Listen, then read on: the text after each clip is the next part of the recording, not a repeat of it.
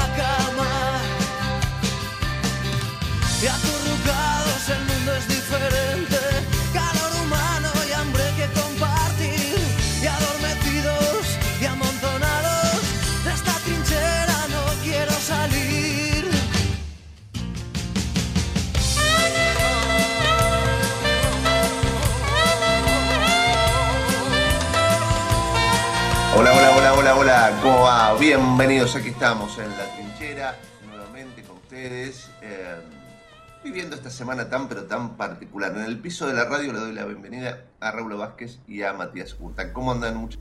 Querido amigo, ¿cómo le va? ¿Cómo va eso? Buen día. Viviendo este esta suerte de, de- de primavera, ¿no? Eh, una cosa que se viene un, un clima que la verdad que sigo sin comprender.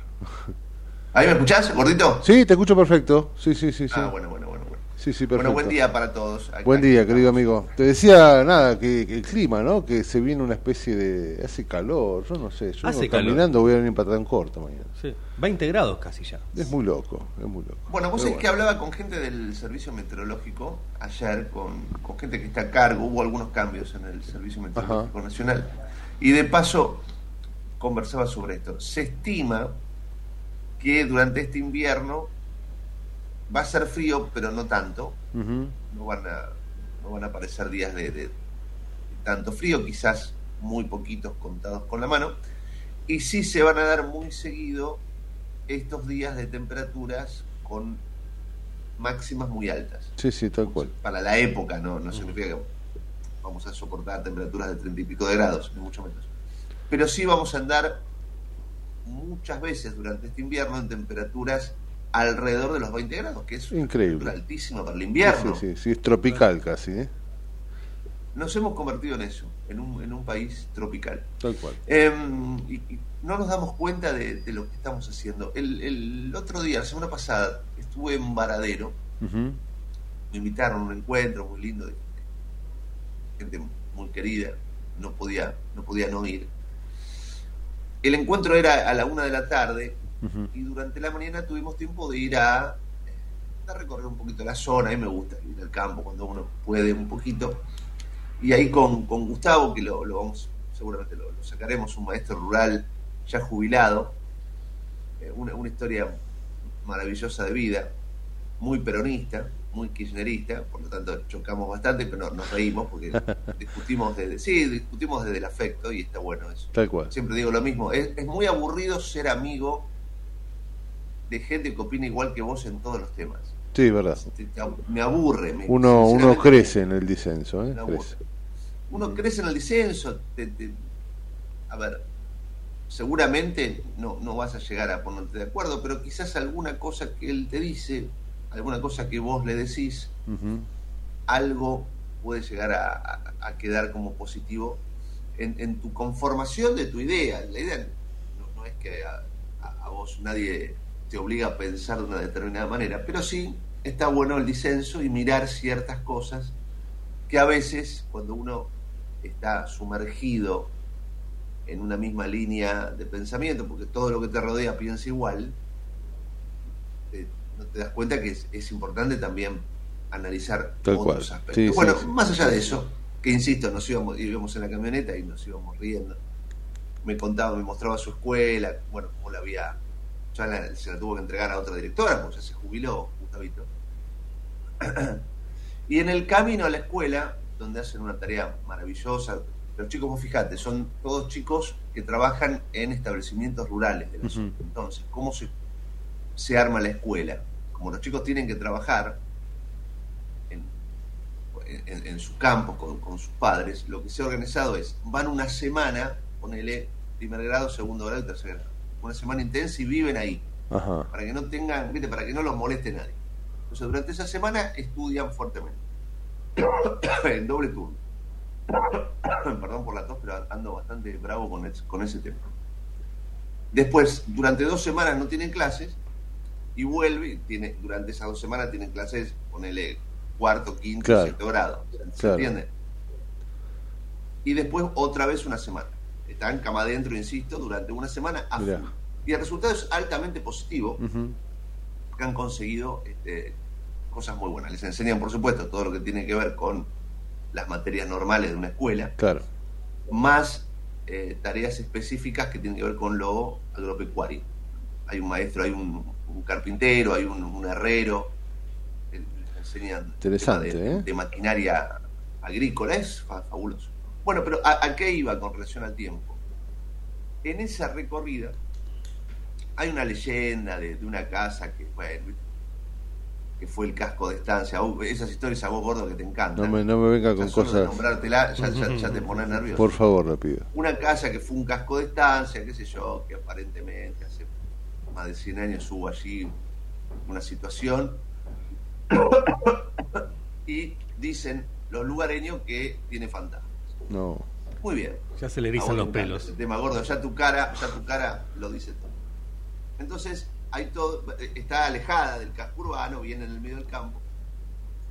Pero como supuestamente tiene fantasmas esa, esa casa, hay una capilla arrumbada que está al costado. Yo bajé y recorrí, y yo pensaba en vos, gordo. Yo digo, acá llega está mi amigo, y me están contando, todo lo que me están contando, Me mi amigo corre. No, me. Corre, corre, corre, corre. Entre lo los maizales. no hay ninguna chance de poder bajar de la camioneta y poder mostrar. Insisto, ¿qué tiene que ver esto con el clima? Dirán, ¿qué tiene que ver los fantasmas con el clima? Nada. El tema es que justamente esta, esta casa, con un, con un gran parque enorme, de muchísimas hectáreas, un bosque, claro, nunca pasó de mano en mano, de mano en mano, de mano en mano. Y este, nunca hubo modificaciones. Claro. Nadie quería meterse ahí, en esa historia. Resulta que ahora entró un grupo económico, compró la casa, el, el terreno, carísimo, imagínate, una zona productiva. A la Sí, casa sí. le han dejado, nadie, nadie la tocará, de quedar ahí con sus historias. Pero de buenas a primeras, sin que se enterara ni Greenpeace ni nadie, entraron en cuestión, me decía Gustavo, en cuestión de dos o tres días, entraron con máquinas y destruyeron el bosque. Ah, bueno, Lo claro. destruyeron a tal punto que adentro de ese bosque había pumas No. viviendo. Había, sí, sí, no, no, una. Estoy hablando de muchas hectáreas, ¿eh? No, no, un- algunitas. No, un campo importante. De bosque natural, Mm. prácticamente natural, más 100 años que nadie lo toca ni lo pisa, más Claro. todavía. De buenas a primeras lo hicieron pelota. De hecho, la casa, para vos llegar a la casa tenías que ir por un camino. Hoy ya la ves de la ruta, del camino de Claro. tierra, pero la ves, cosa que no se veía para nada. Bueno, la cuestión es que están los Pumas dando vuelta. Eh, y, y viste mucho, eh, los Pumas están atacando. Y sí, sí, le sacaste el bosque. Le sacaste su lugar natural. Claro. Claro. Por supuesto, to- los pájaros que hiciste, que les rompiste el nido, bueno, la vida de los árboles. Pero el tema es, vos destruiste ese bosque, que era un pulmón. Exacto. Después no te, no te enojes cuando no llueve. Exacto. Imagínese si eso lo hacen bosques. como, como lo están haciendo con, con, con el Amazonas, ¿no? Imagínese lo que puede su- suceder en No, toda la pero región. Vos no, sabés, vos no sabés la tristeza que me daba, porque lo hicieron pelota y juntaron la madera en, en montañitas. Dios mío. Sí, no hay conciencia de ¿Y eso, ahora? ¿eh? ¿Y ahora qué hacemos con esto? ¿Qué vamos a poner soja? Claro. ¿Y la soja vos te crees que te va a dar lo que te dan todos los árboles que eran parte de este bosque? Sí, sí, sí, sí, sí. Es cambiar este dinero por, por, por vida. Pero sí, es verdad. eh, no, no, no somos conscientes demasiado de esa cuestión, de lo que genera y de lo que implica la destrucción de los bosques este, nativos, los bosques naturales, que implican, uno parece mentira, no es solo lo, lo que hace al ambiente, lo que hace verlos y lo que hace a, a vivir cerca o no, sino que también paran de alguna forma el, el- el- el aire que puede venir de zonas más El, bosque, el bosque genera oxígeno. Exactamente, te plantea mucho más aire puro, ¿no? Sí, sí. Pero lógico, tiene ahí una relación directa con la conformación de nubes. O sea, eh, eh, nos estamos nos estamos suicidando. Sí, es increíble eso.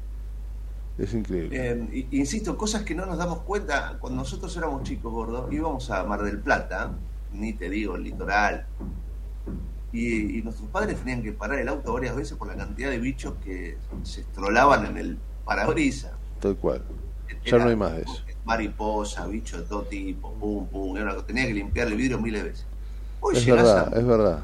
a Miramar, no, no limpio el vidrio. Sí, sí, sí, sí, sí. De, de ahí Es salió el dicho de radiador, ¿viste? Que se le pegan todos los bichos. Es verdad, eh, es cierto eso, no, no, no lo había pensado. Sí, es una fauna que se está, bueno, o que desapareció o está desapareciendo, pero es muy cierto. No somos muy conscientes de eso, ¿eh? Terrible lo que está pasando en Uruguay también. Sí, En Uruguay no hay agua. no hay agua. Está saliendo agua salada. Sí, sí, sí. Sí, es una crisis compleja la uruguaya, ¿eh? En, en Uruguay tienen el 2% de las reservas de agua. Es tremendo. No, no, no, eh, sinceramente, no, no logramos darnos cuenta, eh, no solo por nosotros, nuestras generaciones, tenemos hijos, tenemos nietos, no, no, no es una cuestión, viste cuando se habla del fin del mundo, que alguna vez va a pasar, hablas de miles y miles, millones, millones de años. Vos decís, bueno, está bien, millones de años. Millones y millones y millones de años. Sí, sí. Acá estamos hablando de un problema que es ahora. Sí, tal cual. O sea, no, no, eh, no, no puede ser que Argentina sea un país tropical. No, está, no es normal. No está bien. Eh, lo que usted dice, Vivimos con seca mucho tiempo y después vamos a tener agua mucho tiempo. Cuando venga el agua no hay bosque para frenarla. sí, sí, va a ser sinceramente tremendo. Y es un, usted decía el fin del mundo en millones y millones de años. ¿Quién sabe si no empezó, no? Bueno, ahí tenés, sí, sí. ¿Quién sabe si no empezó el fin del mundo? Esto que... que... No, yo te digo el fin del mundo en el sentido, alguna vez se va a apagar el sol. Sí, sí, catastrófico cosas. y tal cual. No, de hecho, catastrófico no, eh, va a pasar. En Claro, momento, sí, sí, sí. El sol es una estrella, en algún momento se va a apagar. se va a Pero pagar. digo, De hecho, hay un científico de- argentino que planteó más o menos la fecha aproximada, eh, hace poco fue noticia, Bueno, eh, pero que, digo, que planteó la fecha aproximada de, de que el sol se pueda apagar. Eh, muchísimo antes que eso, claro, que eso ocurra. estamos viviendo- Estamos esta nave en la que vivimos. Tal cual, tal cual. Estamos viviendo situaciones que hacen que el fin del mundo parezca un poco más, más cercano, o por lo menos el mundo que conocíamos, ¿no? Porque vos de alguna manera decías esto también es muy cierto. Eh, ¿Se acuerdan los inviernos cuando éramos chicos? Ni que hablar con los que contaba mi viejo o nuestros padres. Eran inviernos de verdad, inviernos con, con heladas, inviernos Pero, de a ver, mucho mi, frío. mi, mi viejo, que es muy probable que me esté escuchando, tiene 90 años, le mando un beso. Em, siempre me ha contado, él vivía acá en Congreso, no en el, estoy hablando que vivía en el Sí, sí, urbano profundo, en Congreso, en la avenida Belgrano y Sarandí. Claro, Cuando él era, era chico, iba al colegio, el agua de la calle, del, de la- en pleno invierno, el invierno crudo, estaba escarchada. sí, sí, claro. Tal cual. Estaba, se escarchaba Pisabas la hielito, sí, sí, sí, sí. el agua de la calle. Sí, sí, no, ¿Te das eso... cuenta del frío que te estoy contando? Olvídate eso, olvídate, sí, sí, sí, sí. Hoy es una cosa húmeda, insoportable, este, permanentemente con estas nubes espesas dando vueltas. Y el invierno dura una semana, con suerte, ¿no? Esos fríos que decís, uy, qué frío, una semana. Y aparte esas nubecitas que son nubecitas pero que no llueve, ¿viste? No llueve, nunca... Está por llover pero no Está llueve. siempre ahí la lluvia a punto, es verdad, es verdad. Hoy se habla de la posibilidad de tormentas, quizás llueva. Ajá. Lluvias aisladas para la noche. Sí. lluvias Ah, mira. aisladas, el famoso... lo- lo- los chicos, los meteorólogos, este, pobrecitos siempre dicen lluvias aisladas porque se está dando este fenómeno. Llueve en, en la cancha de Independiente y no llueve en la de Racing. Bueno, esto es, a- es a lógico. 200 metros. Entonces, Lo que dice es lógico igual, ¿eh? Dale. Pero digo, más allá de. En serio te digo. Sí, no, sí, claro. nada. O sea, pa- pasan cosas que son realmente raras. Exactamente, sí, sí, sí, sí. Es un clima, tener hoy, este, estar cercanos a los, bueno, creo que estamos superando los 20 grados, el 4 de julio es, es por lo menos este, raro, es por lo menos raro. 28 en este momento. 28, ¿no? mirá, Sí. es muy raro. Y 21 la máxima para hoy, que calculo que si seguimos así la superaremos. Se va a superar. si- si hace son 28 a las 10 de son la las mañana, 10 y, y 20 claro. de la mañana. Y ya tenemos Sí, sí, a las 2, 3 de la tarde va a 20 ser otra cosa. temperatura. Es raro. Muchachos, es, Es raro. por favor, o sea, nos tenemos que dar cuenta. Y si no tomamos medidas, es, es complicado. Muy bien, em, tenemos varios temas para charlar. Hoy vamos a, a, a charlar con gente a, a nivel político que está en, en los dos lados de la vereda. Y es interesante también, insisto, Claro sí. empezar a- a charlar y escuchar distintas cosas. Ahí la- una sirena está cerca de mi No casa. se preocupe, se escucha lejos. Se han dado cuenta de todo, así que me entrego. Un día van a entrar ahí, ya le dije. 10 y 23. eh, nos presentamos y seguimos con todo el programa, Dani. Dale. En el medio del caos, pero con buena información. Metete con nosotros a La Trinchera, en pleno corazón de Buenos Aires, con la conducción de Gustavo Tubio. La Trinchera, por ecomedios.com y AM1220. En cada momento, el municipio de Tigre está con vos. Tigre es mi vida. Municipalidad de Tigre. Mujer, ahora te toca a vos. La Municipalidad de Merlo organiza jornadas de salud integral para la mujer y su familia.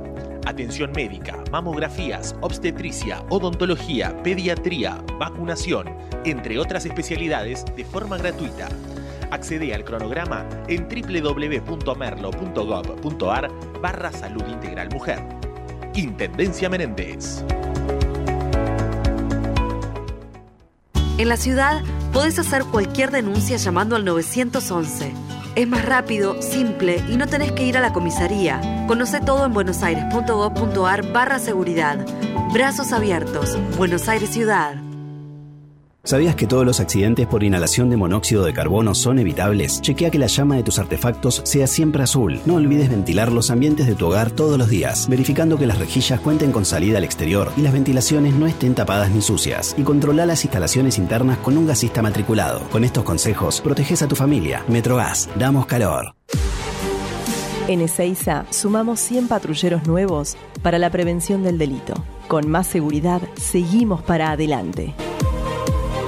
Ezeiza Municipio. Gestión Gastón Granados.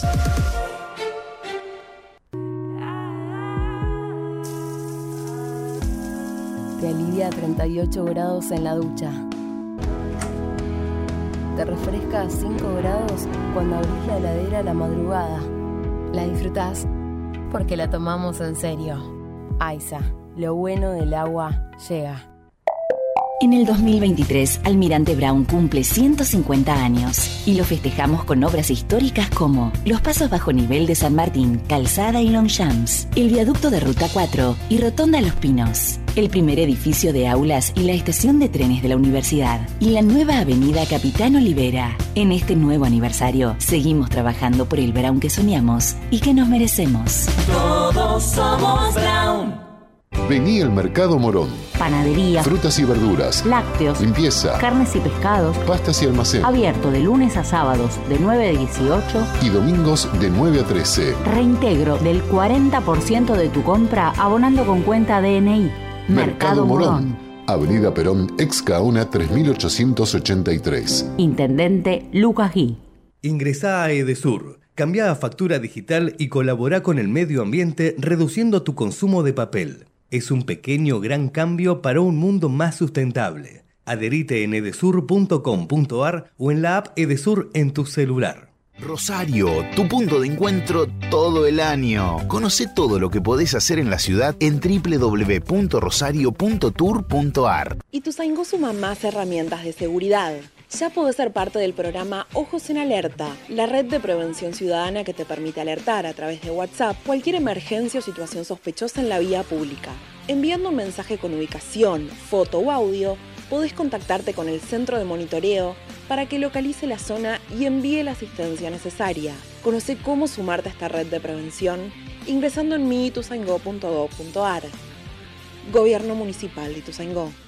Secretaría de Seguridad. Teléfonos útiles José Cepaz. Emergencias 911. Comando Patrulla 02320 440005. Comisaría Primera 02320 422 111. Comisaría Segunda 02320 466 661. Comisaría Tercera 02320 446002. Bomberos José Cepaz 02320 422222. Ambulancias 02320 439300. Secretaría de Seguridad 02320 447464. Defensa Civil 02320 441900. COM 02320 433856. Emergencias COVID 107 147 11 56 18 30 25 y 11 56 18 30 66. José Cepaz Municipalidad. Intendencia Mario Ishi.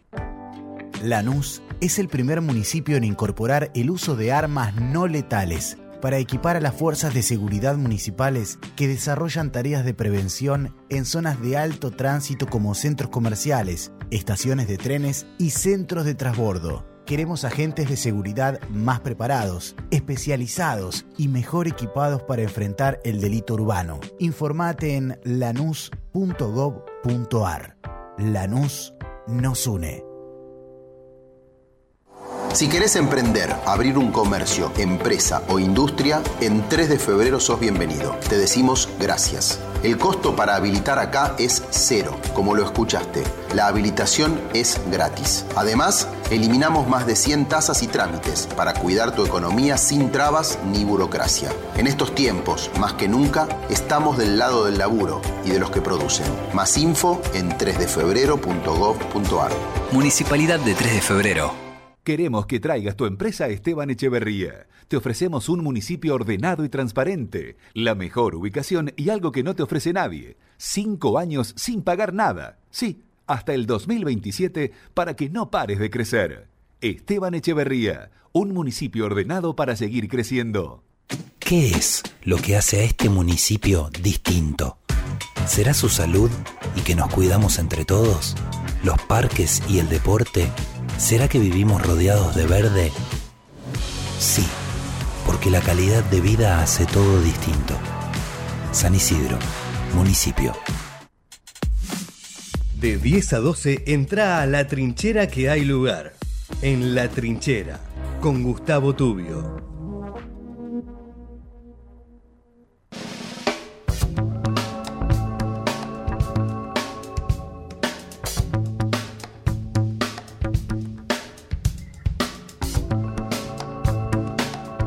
Muy bien, diez y media en la mañana. Tenemos el, orgullo de tener a Pablo Galeano en línea eh, para charlar un poquito sobre, bueno, dónde estamos parados en materia política y todos los movimientos que se están dando en estas horas. Porque por un lado tenés la campaña que ya arrancó, que ya está en la recta final hacia las PASO, pero pasan muchas cosas, ¿no? Por ejemplo, eh, ahí lo tenés a Massa con... Eh, con, esta carta brava, porque hay un vencimiento importantísimo en estas horas. Y las reservas de, del Banco Central están en, en, sus niveles más bajos de la historia. Es, es tremendo esto, ¿no? Obviamente con repercusiones importantes de dónde se va a sacar la plata. Pablo, ¿cómo va? Bienvenido. ¿Qué tal? Bien, todo bien. Estaba saliendo para el banco a ver si si Massa no había este, sacado todo. Me cuenta, claro, sí, sí, sí.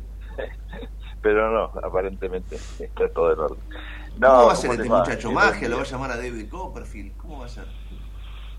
La, la magia tiene, en realidad eh, creo que está buscando un mago chino.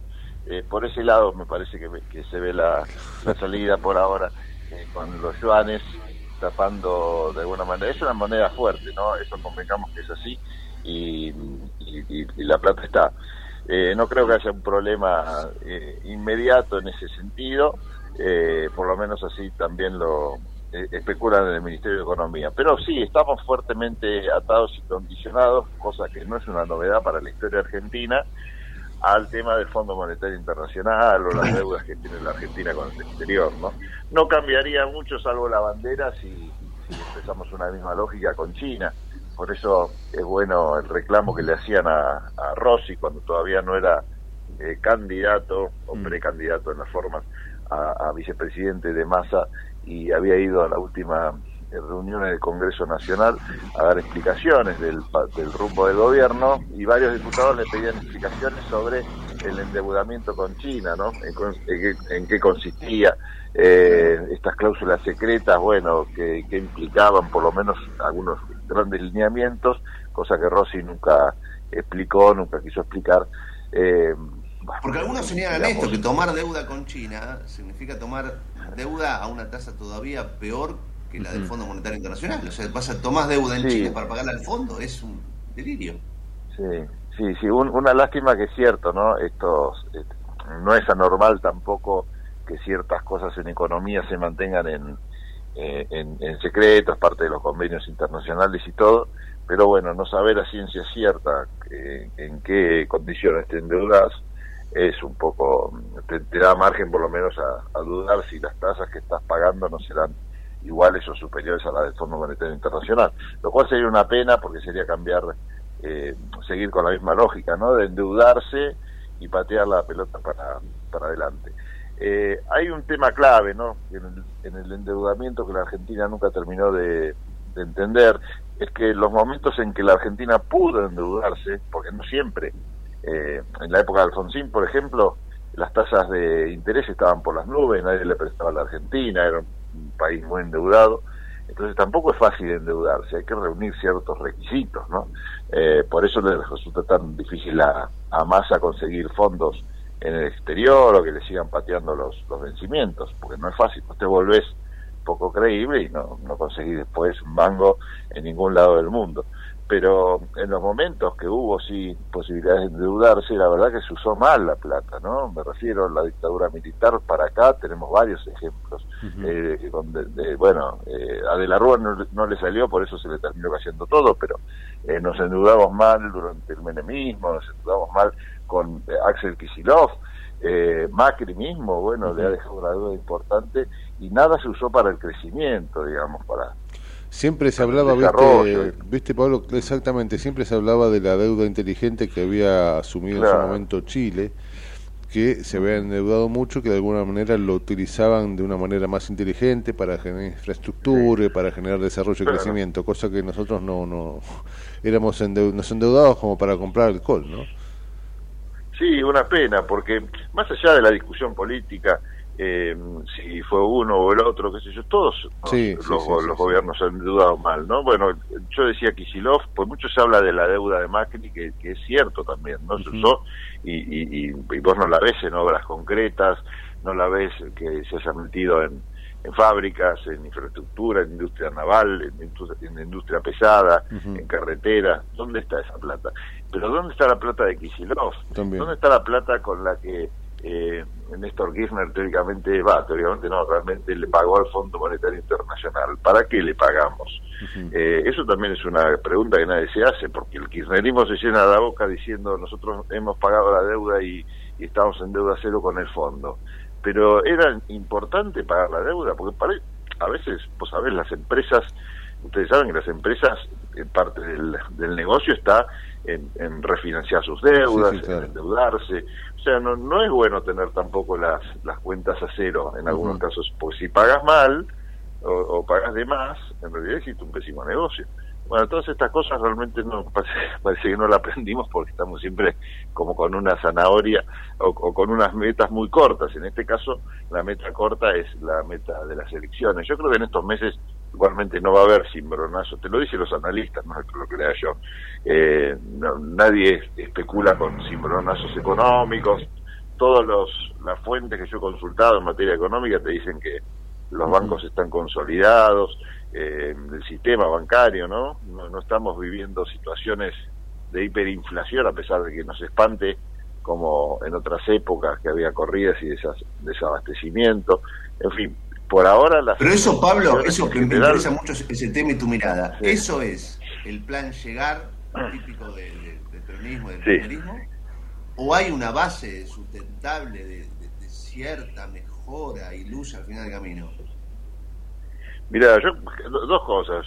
Yo creo que este, la etiqueta le corresponde a varios, no solo al peronismo y al kirchnerismo, que, que, que, está bien colocada, ¿no? Pero digo, seamos, seamos generosos y, y digamos que, que son Pero no, no, te estoy hablando, no te estoy hablando de, de, de por qué estamos sí. mal económicamente. Te digo, cuando yo te digo no, el, sí, sí, el plan llegar es porque los gobiernos peronistas kirchneristas han hecho eso, el plan llegar. O sea, de los demás casi no, no han estado en el gobierno. Por eso te digo, son responsables de los problemas económicos macro, sí. Lo que te digo es esta historia de llego como llego y después vemos. Sí, sí, sí, es cierto, sí, sí, es cierto, es cierto, es cierto. Podría ser un buen eslogan de campaña porque y, y ya ser termina siendo ser, ser honesto con el con el votante, ¿no? Uh -huh. Porque la verdad que, que, aparte se nota esto. Mira, no sé por qué al, eh, más más atendido un plan económico distinto al, al que hizo todo el gobierno de Alberto Fernández Acá no hay magia para hacer en la Argentina, ese es el problema. Ustedes hablaban de mago al principio, pero realmente no hay magia posible. Eh, no hay mucho mucha vuelta, ¿no? Uh -huh. Vos estás súper endeudado, eh, tenés un gasto público que es muy importante, tenés empresas que no son productivas, eh, no son competitivas a nivel internacional. Entonces, bueno, sí, tenés que hacer algunos ajustes seguramente, pero bueno, tenés el 50, mientras tanto tenés 50% de la pobreza, ¿cuánto más querés ajustar? Esa es la gran pregunta. ¿Y cómo, en todo caso? ¿Cómo ordenás un país que está tan desordenado? ¿Por dónde empezás? Y, aquí, ahí radica la diferencia entre los distintos partidos políticos, ¿no? Porque nadie te dice que está eh, está todo bien, todos te dicen que en realidad hay que hay que arreglar las cosas.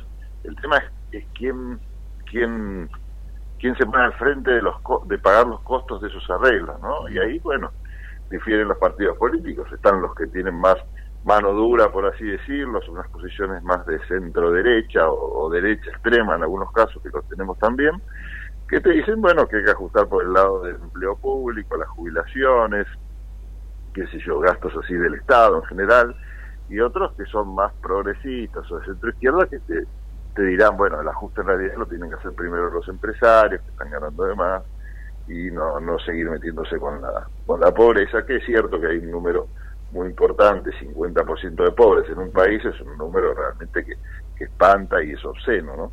Así que bueno, en ese marco eh, arrancamos con toda la campaña y nos vamos a ver rodeados de típicos spots que hablan de la seguridad sí. y de la y de la inflación. Así que prepárense y para en el medio en el medio de esto, en el medio de esto Pablo, digo, eh, tras, sobre todo tras el cierre de listas, ¿no? Que vuelve la conflictividad social a las calles. Hoy es un día de jornada piquetera, es un día de eh, cortes de ruta, de acampes. Eh, donde las organizaciones que conforman justamente la unidad piquetera de, de Beriboni inician un plan de lucha. Digo, eso también influye sí. no solo en el humor social, sino también en la posibilidad o no de que esta suerte de plan llegar no sí. se les pudra por la economía y no se les pudra también por lo que pueda suceder en, en, en la calle. no Hoy van a, a, marchar hacia el Ministerio de Desarrollo Social, digamos, la, la, la pelea también es con parte de la, del oficialismo, ¿no?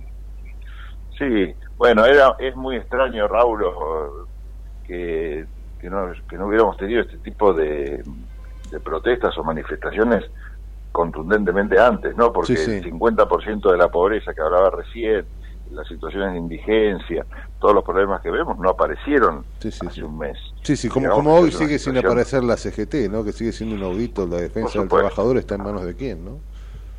Sí, sí, no, eso es una vergüenza. Yo me acuerdo cuando en los 80 se quiso hacer una reforma eh, sindical, que bueno, por poquitos votos no se pudo hacer, uh -huh. democratización de los sindicatos, que había una, una de las banderas que se levantaba, o uno de los eslogans que, se, que en ese momento se propugnaba para avanzar con esta reforma claramente necesaria en ese momento y ahora también, era, era decir algo tan obvio como que los sindicatos la razón de ser del sindicalismo es la representación de los trabajadores por su condición de asalariados, no por sus afiliaciones políticas.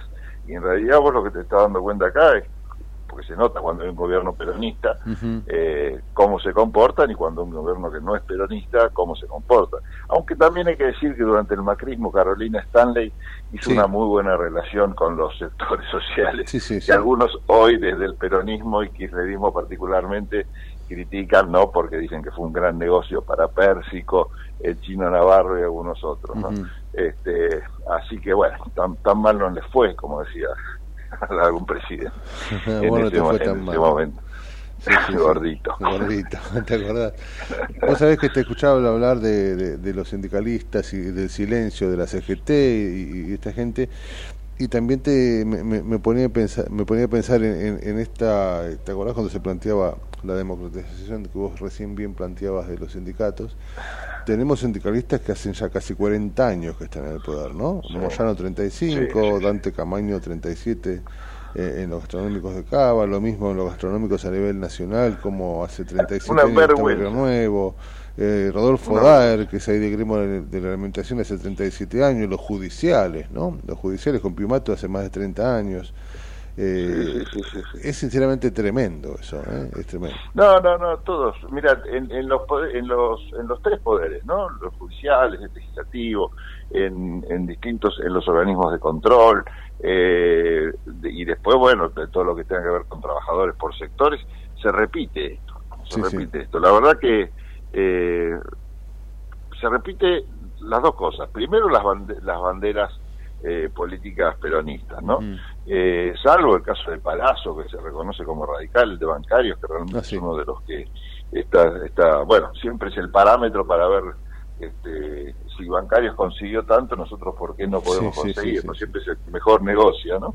Eh, pero sacando a Palazzo, que se reconoce radical o de origen radical, el resto es, es esa, es esa la afiliación peronista, lo cual no está mal, pero digo, esa bandera se tiene que dejar de lado cuando representan a los trabajadores. Vos como trabajador no vas a cantar la marcha o a tocar el bombo cantando, eh, vivando a, Perón, sino que vas a reclamar mejores condiciones laborales, nada más. Para eso están los sindicatos. Pero bueno, acá se tergiversó todo de, una, de manera tal que el principio del concepto mismo del sindicato queda totalmente en segundo plano. Así que bueno, eso te explica esa, esa, eso que decís vos, ¿no? La continuidad de los líderes sindicales al frente de espacios que se han vuelto eh, quintitas, quintitas no, importantes. Sí, sí, sí, estancias. Estancias. Inexplicable fortuna, claro, vos decís, por, favor, eh, porque aparte en política hay que ser y parecer, hay que ser honesto, hay que no hay que afanar, no hay que ser chorro, qué sé yo, y aparte demostrarlo, ¿no? Este, porque sos una suerte de ejemplo. ¿Cómo, ¿Cómo le explicas a un trabajador, mira, no te puedo conseguir mejor eh, paritaria, mejores números en la paritaria cuando vos vivís eh, con chofer, te llevan a, porque estos casos son reales, te llevan a trabajar en helicóptero, por ejemplo, a tu, a tu oficina donde tenés en la terraza un helipuerto, este, y representás a trabajadores que cobran dos mangos. ¿Con qué cara? Sucede, sucede. Bueno, por eso esas son las cosas que hay que arreglar. No creo que sean las más importantes, pero son las que más llaman la atención. Y aparte, bueno, por supuesto, todo el sector financiero, bancario, los bancarios, me refiero ya a los, a los, a los privados, ¿no? que siempre en las peores condiciones de Argentina siempre terminan ganando. Porque los invito a recorrer la zona de la radio, la Valle 900, está lleno de casas de cambio que seguramente más lo les está yendo con todo este caos. Sí, sí. Pablo, eh, entonces para vos esta, esta semana el, eje de atención está ahí, ¿no? En todo lo que tiene que ver con, lo económico, como siempre, pero más puntualmente en esta semana, o quizás también hay que prestar atención a otro punto, a otra, otra posible historia que pueda llegar a surgir en estos días a nivel político. Y no, y a nivel político, con cada declaración va a surgir una historia. Ahora Patricia Bullrich está siendo protagonista en función de unas declaraciones bastante poco felices que hizo en un Zoom. Está bien que fue un Zoom a las 5 de la mañana, por ahí uno no está con las mejores luces, pero dijo que el 50% de los, eh, de los estudiantes de las universidades públicas eran extranjeros, cuando el número está chequeado que es un 4%. Bueno, a partir de ahí arrastró una serie de comentarios que más allá del porcentaje, si son muchos son pocos, estaban muy cercanos a la, cercanos a la xenofobia. Este, y realmente, bueno, esto generó, por supuesto, que toda la política, o por lo menos los temas políticos, se, se enfocaron un poco en esto. Algunos te dirán, bueno, usaron eso, que es una cosa mínima, un Zoom a las 5 de la mañana perdido con el extranjero que no le importa a nadie, para, eh, para distraer un poco también de los temas económicos. En época de campaña, eh, muchachos, ustedes lo saben bien, todo es Todo posible. vale, todo vale. Sí, sí, claro. Pero bueno, el audio está, la declaración no es feliz, eh, y muchos, lo que me, me interesó, que pasa lo mismo en el espacio kirchnerista, es que todas las voces, no, no todas las voces fueron eh, fu- fueron una sola eh, en cuanto a contenido. No todas las voces tuvieron el mismo contenido. Muchos del partido de, del PRO no tanto, pero sí de, la- de las fuerzas que componen Juntos por el Cambio, que no son del PRO, eh, han salido a criticar y duramente las, los conceptos de, de Patricia Bullrich, lo mismo los de Rinaldi con respecto a, a la, a la universidad eh, pública. Rinaldi es el primer candidato que lleva Jorge de Macri, el precandidato a jefe de gobierno de la ciudad, que también dijo algunas eh, y- cosas que más allá de discutir si están bien o mal, eran incorrectas estadísticamente. Y bueno, fueron muy duros, lo cual está bueno ese debate interno dentro de las coaliciones, ¿no? que te muestran una dinámica y, y- y hasta un diálogo, si se quiere, dentro de la discusión. Seguro. Así que bueno, la, la política por eso se puede disparar para cualquier lado, porque temas para hablar tenés muchos. Hay, hay miles, hay miles. Pablo, como siempre, un placer, un orgullo tenerte aquí en el programa. Abrazo grande. Un abrazo. Pablo. Pablo Galeano, nuestro analista político, 10 y 48, estás en la trinchera, dale. En la trinchera tenemos barricada de información, donde la noticia es segura. La trinchera, con la conducción de Gustavo Tubio. De lunes a viernes, de 10 a 12, por ecomedios.com y AM 1220.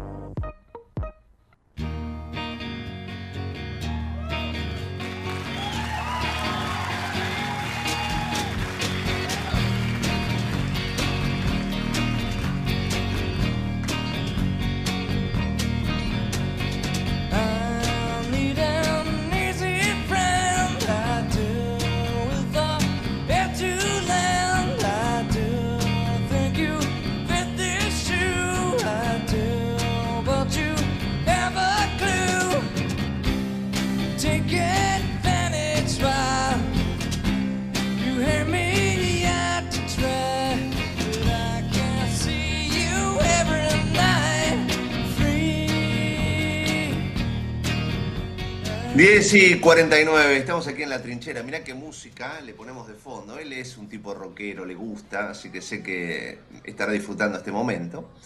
Vamos a hablar con un amigo, voy a hablar con un amigo, eh, digo para que no haya lugar a dudas en, en cuanto a la, a la no, no solo la temática, sino el fondo de la charla. Voy a hablar con mi amigo, uno de los grandes amigos que me ha dado el periodismo.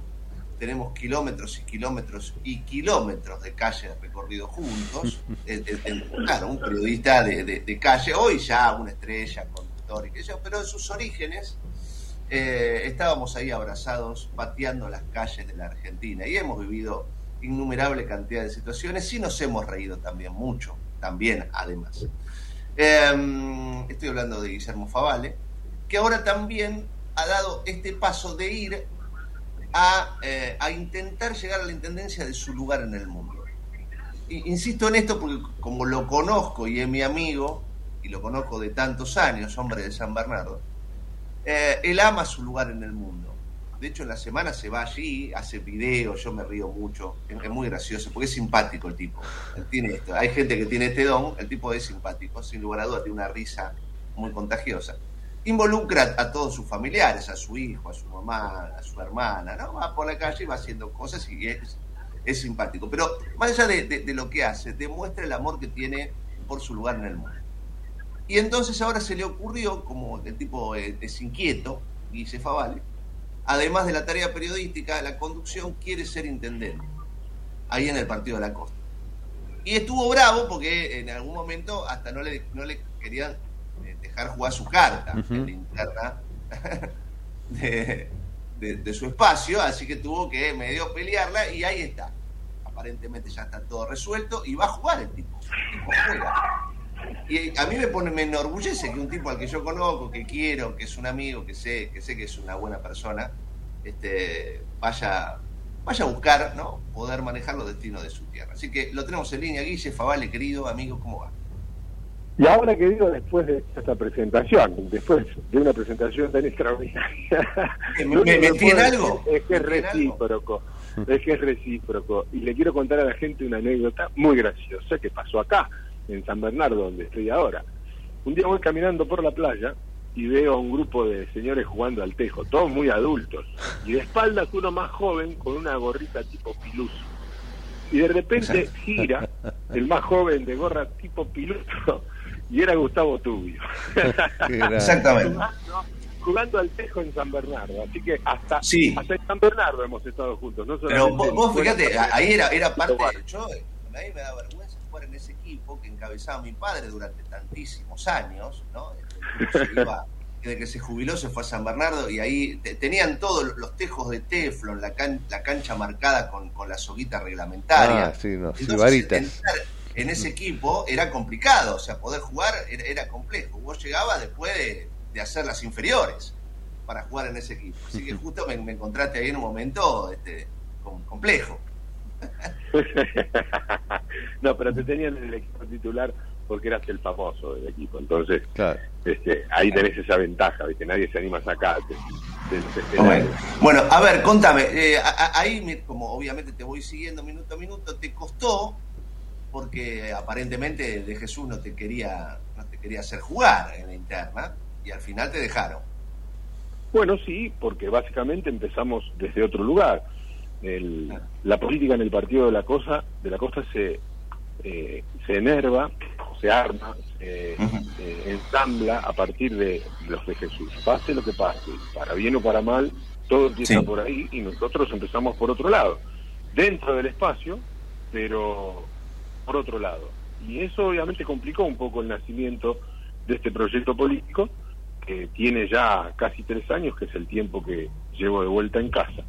Y a partir de ahí, bueno, no hubo el diálogo que debió haber habido entre los dos espacios para tratar de conformar eh, una lista de unidad que era lo que reclamaba eh, el lugar donde nosotros militamos, el espacio donde nosotros militamos, por lo que decidimos presentarnos con una lista dentro del Frente Renovador, el espacio que yo represento, y después, gracias a nuestro trabajo, que de alguna manera con, con la política, como yo siempre digo, son primos hermanos, el periodismo y la política, nosotros contábamos con información de lo que podría llegar a pasarnos en la Junta Electoral y por eso nos anticipamos a lo que podría llegar a pasarnos en la Junta Electoral y finalmente conseguimos, después de mucho esfuerzo, el aval de la Junta y del partido para dejarnos participar, pero en desigualdad de condiciones, este, con la cancha inclinada. Nosotros vamos a ir a estas elecciones con una boleta corta, es decir, con una boleta que nos lleva los candidatos a gobernador y diputados provinciales y nacionales y senadores nacionales y provinciales, una boleta que no va a tener la candidatura a presidente y vicepresidente y senadores nacionales. Es decir, que vamos a tener que cortar boleta o decirle a la gente que corte boleta para poder competir en ¿Y- igualdad de? Si condiciones. Vamos a tener que triplicar los esfuerzos. ¿Por qué no te dejan competir en igualdad de condiciones? Bueno, resuelve la Junta a través de un artículo donde no hay detalles de la resolución, sino que lo resuelve de esa manera y punto. No hay mucho más. Uno puede apelar, de esto nosotros vamos a apelar, pero seguramente la apelación va a quedar en la puerta más de la Junta Electoral. No va a, a prosperar, como le ha pasado a mucha gente. No hay un solo caso en la historia eh, donde se haya revertido una situación como esta. Eh, porque además los plazos se cumplen eh, en tiempos posteriores a las seis semanas que tenemos para estar compitiendo ya el 13 de agosto en las pasos, por lo que es casi un formalismo la apelación, eh, para presentar frente a los militantes y la gente que te apoya, como para decir, bueno, no nos quedamos con los casos cruzados, pero la realidad es que estas van a ser las condiciones de estas elecciones y nosotros ya a esta altura las aceptamos y vamos a salir a hacer campaña de esa manera, frente a esa adversidad, pero con la misma fuerza que iniciamos este proyecto político. Por lo tanto, creemos que hay que hacer, como siempre dicen, de la debilidad una fortaleza y nosotros queremos hacer de esta desventaja una ventaja, este, cortando boleta y haciendo una campaña promoviendo el corte de boletas para, para tratar de ganar las, las pasos, que es nuestro objetivo. Guillermo Favale, ¿cómo te va? Raúl Vázquez te saluda, es un, es ¿Cómo un estás, placer. Raúl? Muy bien, muy bien, viejo. Vos sabés que te escuchaba y hablando de, de- de anécdotas, digo, eh, mi viejo, cuando yo era mucho más joven de lo que soy ahora, tenía un departamento en Santa Teresita, partido de la costa. Hablo del año 84, poner, yo tenía 14, entre 10 y 15 años.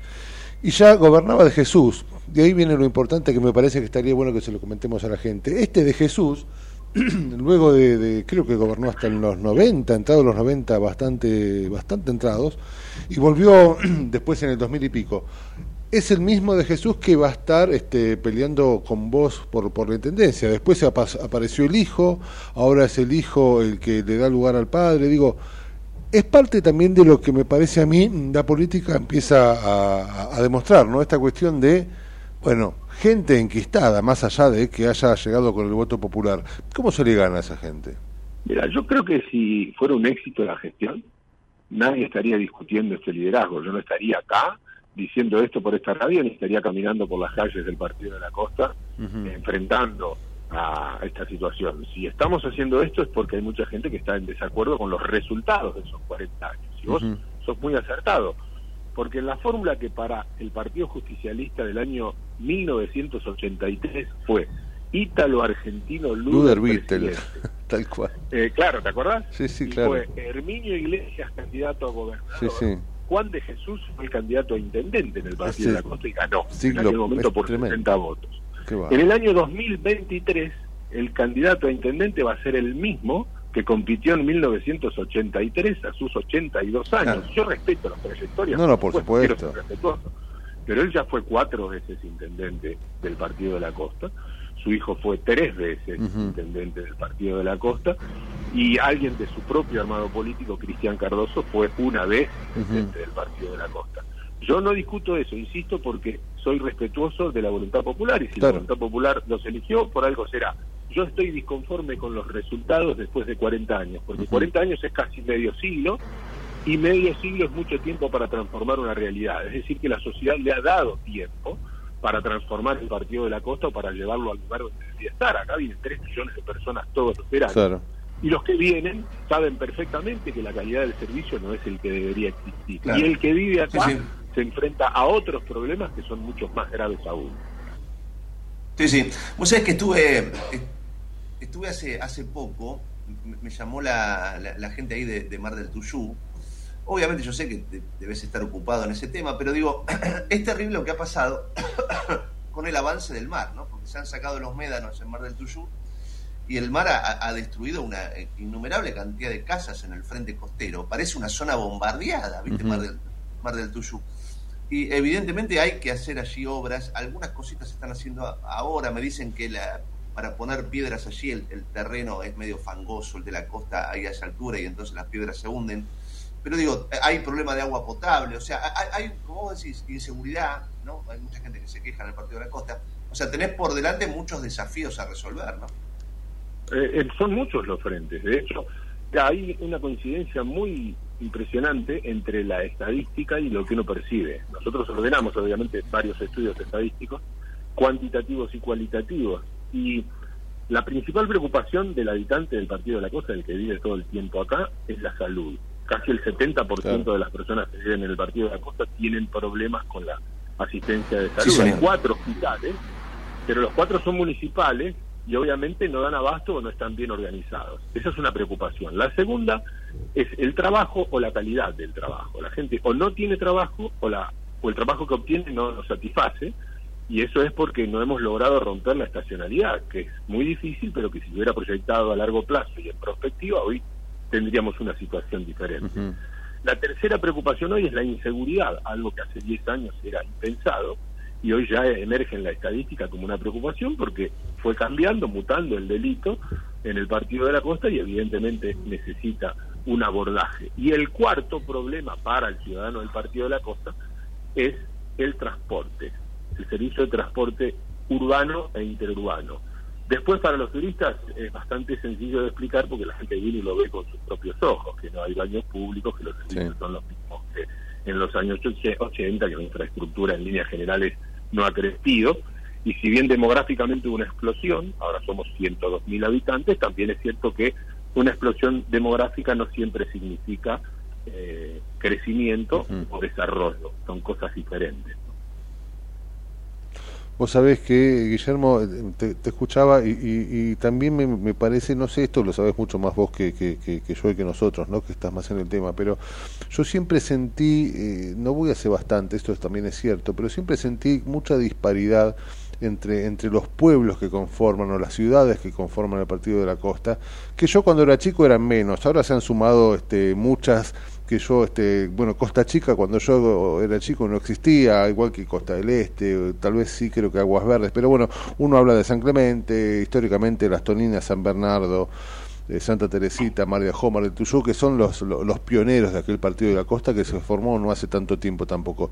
Pero sí había disparidad entre la infraestructura de un sector y, otro. San Bernardo era este, la estrella, ¿no? En ese sentido, y, y, y de.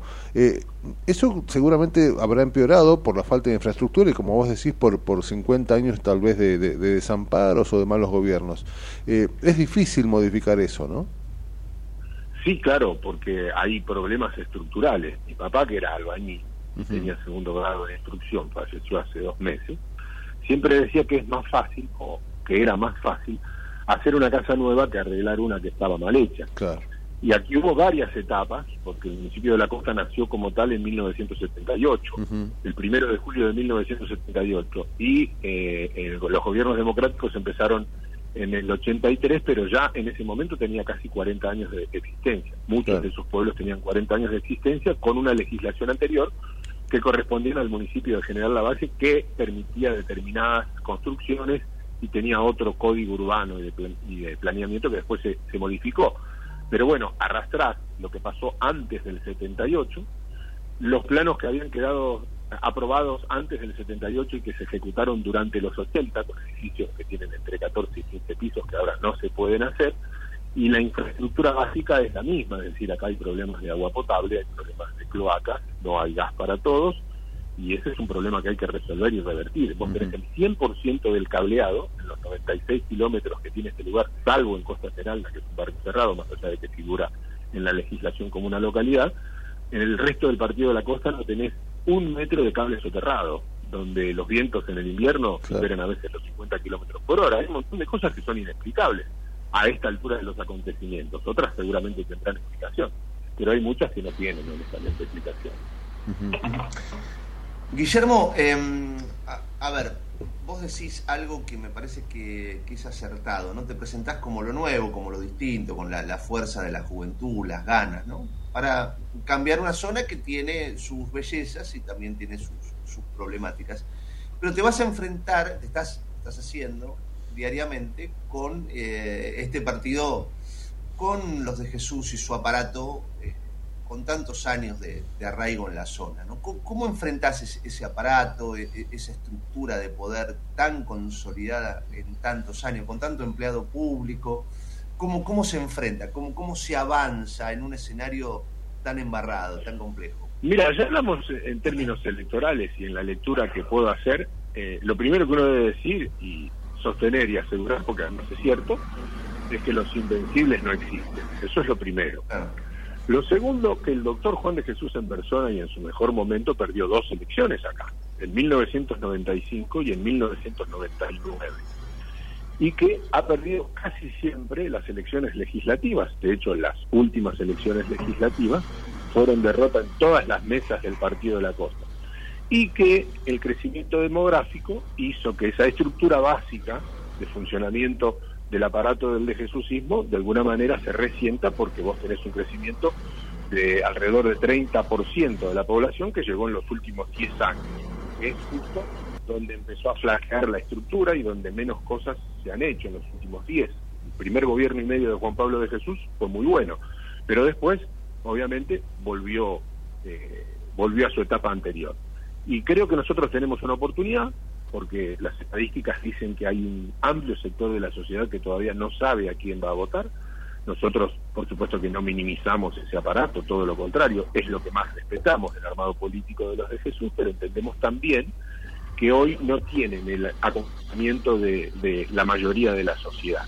que va a optar por otras opciones. Nosotros dentro de Unión por la Patria, siempre desde el lugar donde quisimos estar, queremos ser una opción y entendemos que aquella gente que no forma parte del aparato nos va a acompañar en su inmensa mayoría. Y a los que forman parte del aparato hay que decirles que no teman, que no se van a quedar sin trabajo, que no se dejen este, presionar, que en el cuarto oscuro estamos solos y que uno tiene que elegir con absoluta libertad. Guille, querido, eh, gracias por esta charla. Sabes que te quiero mucho y te deseo, te deseo lo mejor y te doy fuerza, porque bueno, este, eh, obviamente la, vas a necesitar. Pero insisto, me parece que más allá de, de tu sapiencia y toda, todo tu estudio de la zona, creo que fundamentalmente lo que marca aquí la diferencia es el amor que tenés por tu zona, que insisto es mucho, y me parece que es, es válido, ¿no? Que, que, que- que lo muestres como lo mostrás. Eh, Gracias por el afecto de esta nota primero, Gustavo, eh, más allá de la amistad que nos une. Y segundo, a mí la vida siempre no me la hizo fácil, por lo que tengo esa templanza. Yo empecé vendiendo diarios en la vereda alta del Partido de la Costa con un papá y una ma- mamá que me dieron mucho amor, pero que tenían muy pocas posibilidades. Y el resto lo inventé con la ayuda de muchas personas y mi propio esfuerzo y constancia. Y cuando tuve adversidades, que las tuve, las pude sortear porque tengo una personalidad que es así, una personalidad a la que le gusta ir siempre eh, en contra de la corriente, tiene esa fuerza, personalidad que es natural, no es una virtud, es algo que nació conmigo, es algo que yo creé, pero confío mucho en esa fuerza interior y confío en poder transmitirla y confío en que vamos a conseguir finalmente el objetivo eh, de ganar, que es el primer paso, pero lo más importante me parece será gobernar y transformar la vida de las personas, que es lo que más me, me gustaría y dejar como legado hacia el futuro. Gracias, amigo. Abrazo grande. Abrazo Abrazo grande. grande, Gustavo, te quiero mucho. Gracias a todos. Adiós. Pero tenemos a, a Guillermo Faval, insisto, han escuchado una nota distinta porque hablo con un amigo. Yo, yo no, me, no me disfrazo cuando ha- hago una nota periodística y hablo con amigos, ¿viste? Y, y me pongo en el traje de, de- de- de periodista. No, no, yo lo digo claramente porque me parece que es la, la manera de ser sincero con la gente. Yo me Claro. muestro como soy, me entrego, acá, soy esto, ¿no? Y acabo de hablar con un amigo, un amigo de 30 años de amistad. Entonces digo, no, me pidan que diga, eh, le- le- lo, lo trate de usted, no tiene, no tiene sentido, o sea, ¿entendés? Eh, insisto, con los amigos uno está de acuerdo, discute, qué sé yo, el otro está de acuerdo. Este, lo- los reúnen ciertas cosas, pueden llegar a separar otras, pero si hay amistad, Claro. lo- demás es secundario, ¿eh? lo demás es secundario, lo Sin demás duda. es. Acabo de hablar con un amigo. Sin duda. Sepa, ¿no? Simplemente es, es- es esto. Eh, 11 de la mañana y 9 minutos, nos pasamos un poquito Sí, las sí. noticias con Matías Urta y ya seguimos en la trinchera de Desde Buenos Aires, transmite LRI 224, AM 1220, Ecomedios. Econoticias. Toda la información al instante. 11 de la mañana, 10 minutos en la Argentina. En Buenos Aires el cielo está cubierto, la temperatura 20 grados. Nito Artaza apelará la habilitación a Jorge Macri para ser precandidato a jefe de gobierno, a pesar de que el exintendente de Vicente López fue señalado por no cumplir con los requisitos de domicilio y residencia. La justicia porteña lo habilitó. El fallo será apelado y tendrá que superar las instancias del Superior Tribunal de la Ciudad y la Corte Suprema de la Nación, según dijo el ex senador. Tras el resultado de la autopsia, los padres de Joaquín buscan saber si hubo más involucrados en el asesinato de su hijo.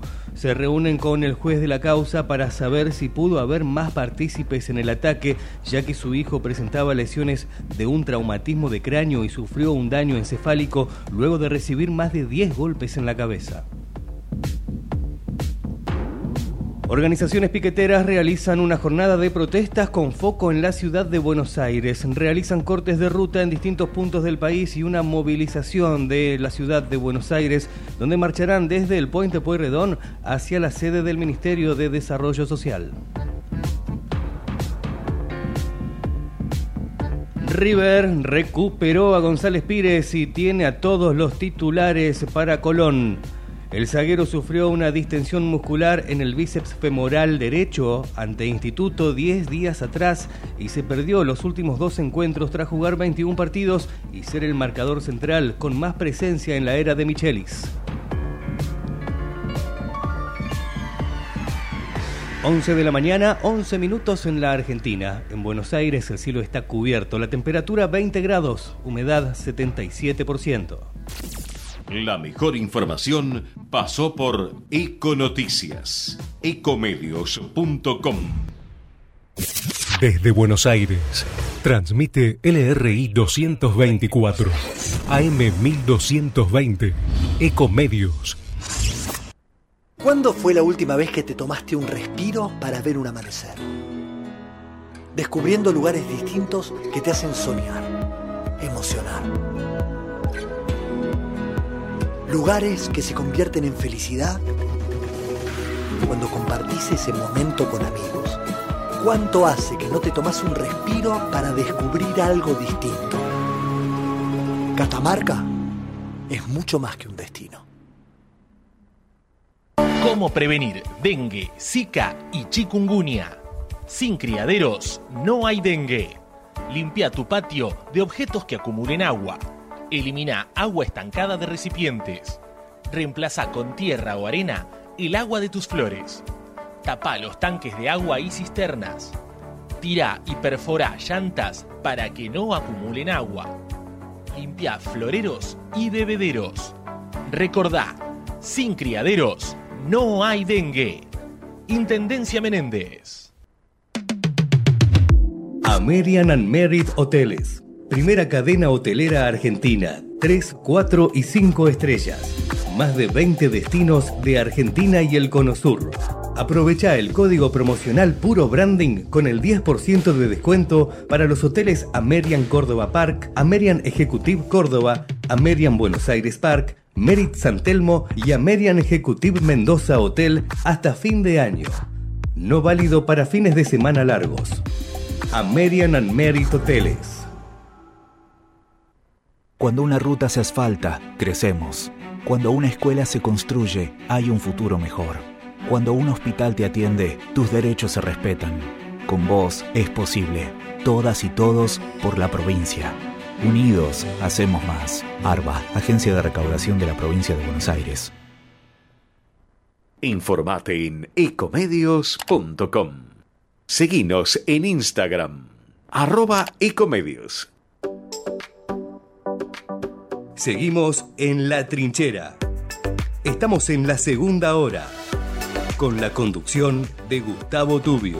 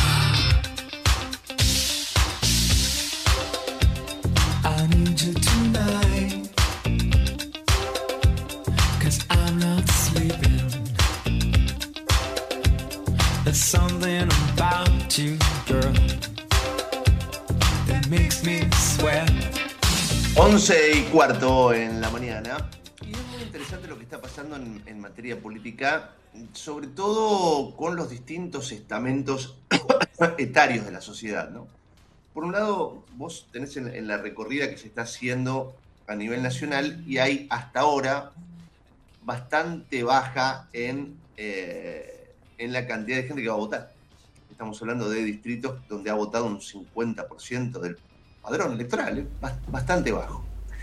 Y tenés, eh, tenés que estar muy atento a lo que ocurra con los jóvenes. Los jóvenes, ah, ah, hay determinados momentos donde dicen, bueno, aquí estamos, ¿no? queremos participar. Y hay momentos donde, por supuesto estoy hablando de mayorías, ¿no? bajan un poco el pie del acelerador porque están cansados, porque están hartos, porque están decepcionados. Por eso es, importante ir hablando con los, con los distintos sectores de jóvenes que deciden militar, de- deciden estar ahí, ¿no? Levantar la voz, decir, bueno, acá estamos, queremos cosas, queremos cambios. Somos el futuro, claramente, ¿no? Porque en líneas generales la cosa la manejan los grandes, ¿no? los que tienen trayectoria. Pero, pero los jóvenes están allí haciendo mucha fuerza, son muy distintos a como éramos nosotros, ¿no? Muy distintos, porque manejan ot- otras herramientas, otra cabeza, e, e insisto, son otro tipo de esperanzas. Estamos en un país donde si vos vas a Ezeiza te vas a encontrar con una enorme cantidad de gente que se va del país, de jóvenes, que se van del país. Y esto es muy triste, es muy triste. Por eso, bueno, eh, están los que se quedan, están los que quieren cambios. Y estamos comunicados con, con uno de ellos. Pedro Roblete es presidente de la Juventud del PRO. Y por supuesto encabeza a este grupo de jóvenes que está tratando de cambiar desde su lugar, ¿no? Parte de, de- de lo que nos está pasando. Bueno, Pedro, Gustavo Tubio, Raúl Vázquez te saludan. ¿Cómo va? Bienvenido. Hola Gustavo, hola Gustavo, buen día y a todo tu equipo. Bueno, eh, estás allí en- encabezando esta movida de fuerza, ¿no? de fuerza generacional, pero con ideas, con convicciones, con ganas. Sí, sí, eh, somos jóvenes que estamos eh, desparramados por todo el país, de norte a sur, de este a oeste, en cada una eh, de las provincias, haciéndole frente y con un compromiso personal eh, a la situación que estamos viviendo y sabiendo que si no somos nosotros los que nos ponemos al frente, lo que luchamos y hacemos fuerza para representar, para ocupar lugares, para que nuestras ideas estén en el centro de, la discusión, los que van a ocupar los lugares van a ser los, los mismos de siempre y los que nos llevaron hasta acá, así que entendemos que la lucha y la pelea se, se hace desde adentro, aportando positivamente, pero con mucha fuerza. ¿Qué, qué notas que es importante eh, cambiar en, el sentido del aporte que ustedes pueden llegar a dar? Sí, hoy, bueno, hay varias cuestiones del corto plazo y del largo plazo. Mi generación está viviendo la peor inflación de su vida y vivió toda su vida con un promedio de dos dígitos de inflación anual. Y eso te hace no poder planificar ni siquiera con lo que te sobra, si es que te sobra a fin de mes, en comprarte ni siquiera una bicicleta, eh, porque lo que ahorras ahora, al final de- del otro mes, el, el precio eh, va aumentando muchísimo más rápido de lo que uno puede llegar a guardar en su bolsillo. Así que eso, imagínate la desilusión que genera en cada uno de, de los cuadros. Estamos trabajando nosotros fuertemente en lo que creemos que es la, la salida para esto, que es a través de la educación y el empleo, la educación con una mirada hacia el empleo que, que vaya acompañado de la mano. Con, la verdad que los números marcan claramente que nuestro segmento duplica en el desempleo al de los adultos, en la pobreza también, duplica todos los números en rojo, entonces tenemos los mismos problemas que, que tienen todos los argentinos, pero pegándonos el doble. Y hacia eso creo que hay respuestas, primero en el corto plazo. Cuando va a buscar trabajo, en el 80% de los casos lo que piden es experiencia y falta experiencia, que eso se puede solucionar rápidamente con un programa de acercamiento al, empleo en los finales de año de, del, curso educativo que uno esté haciendo, tanto en secundario como universitario, y con políticas de, acercamiento al empleo y en fortaleciendo eso. Entonces podemos hacer políticas de, de mediano plazo, pero pensando obviamente en el futuro. Yo siempre digo, los jóvenes estamos más pensando en tocar la guitarra que tocar el arpa, así que hablar de futuro y de largo plazo es importantísimo para nosotros. Sí. Pedro, ¿cómo te va Raúl Vázquez? Es un placer saludarte.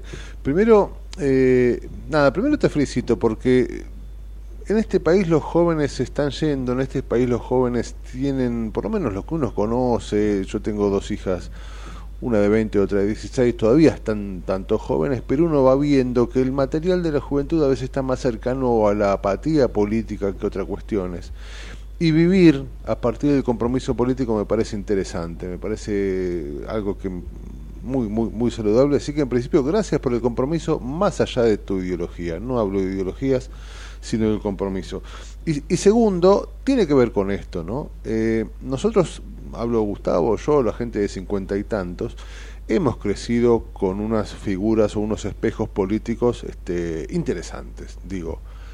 Y me parece a mí, y ahí viene la pregunta, que no hay liderazgos políticos hoy como lo hubo en su momento y que estos liderazgos no sé en algún punto si son un buen espejo para la juventud. Digo, la clase política es bastante corrupta y ustedes tienen ese espejo. ¿Cómo se vive con eso?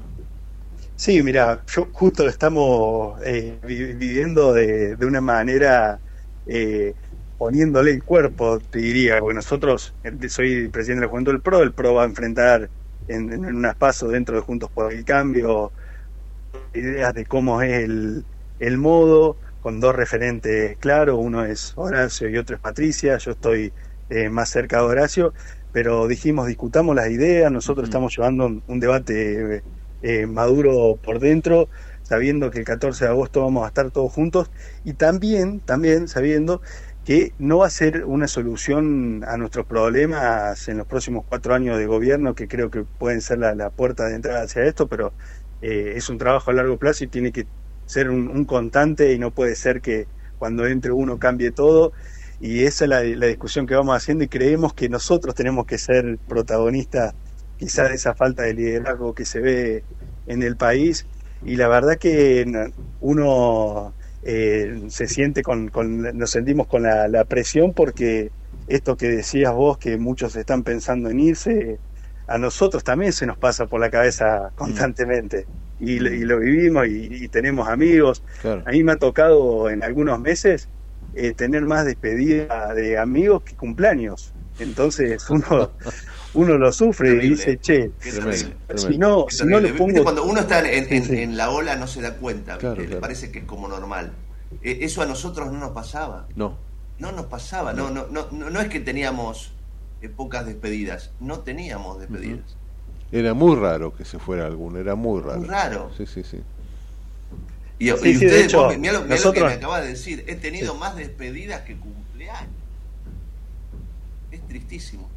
De hecho, me juntadas con mis amigos son esperar hasta la madrugada a veces para hacer alguna videollamada con alguno de ellos, ¿viste? Claro, Entonces, claro, claro. uno, uno que se mete en esto dice, che, o, o lo doy todo, o, o posiblemente, lamentablemente, eh, quizá esté esa alternativa. Y lo que le digo a mis amigos, lo que le digo a mis amigos, y ellos la verdad que es un ida y de vuelta, le digo, lo voy a dar todo, eh, y espero que con la experiencia y con lo que hayan estudiado y se traigan de otros países, eh, puedan volver.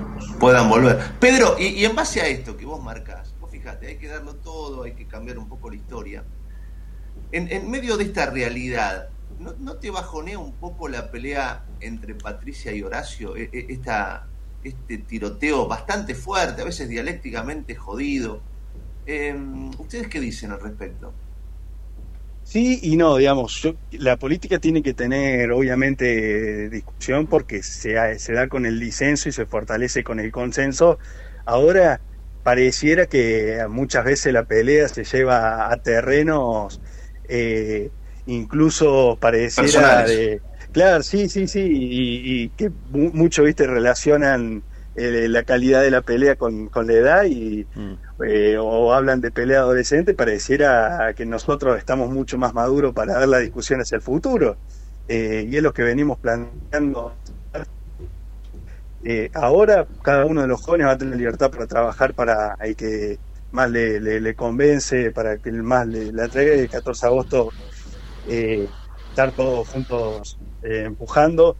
No, y después cada uno desde, desde su lugar y con el candidato eh, que más los identifique, que más los represente.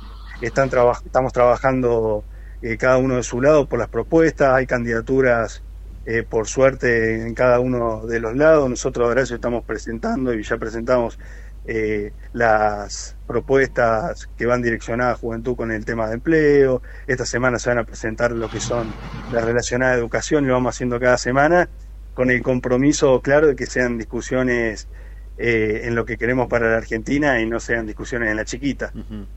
Vos sabés que eh, te escucho y bueno, recién comentabas que estabas un poco más cercano ideológicamente, si se quiere, a lo que es Horacio Rodríguez Larreta que Patricia Bullrich, más allá de que seguramente, por lo menos desde la juventud, plantean seguir al que gane y que el que gane gobierne y el que pierda este acompañe. Esa sería la idea.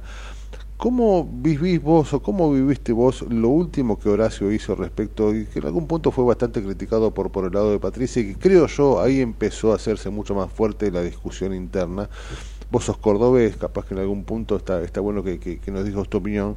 Este intento de la reta por meter a Schiaretti en la coalición, que no fue bien recibido y que generó ciertas cuestiones también, inclusive con la posibilidad de que juez Luis Juez sea este, definitivamente este, gobernador de Córdoba y que ha de alguna manera hecho un, ruido interesante y que creo yo, y esto es personal, fue el inicio, si se quiere, de las disputas mucho más este, encarnizadas entre Horacio y Patricia. Sí, sí, uno fue muy autocrítico y sobre todo como cordobés y peleándola justo en el medio de una elección.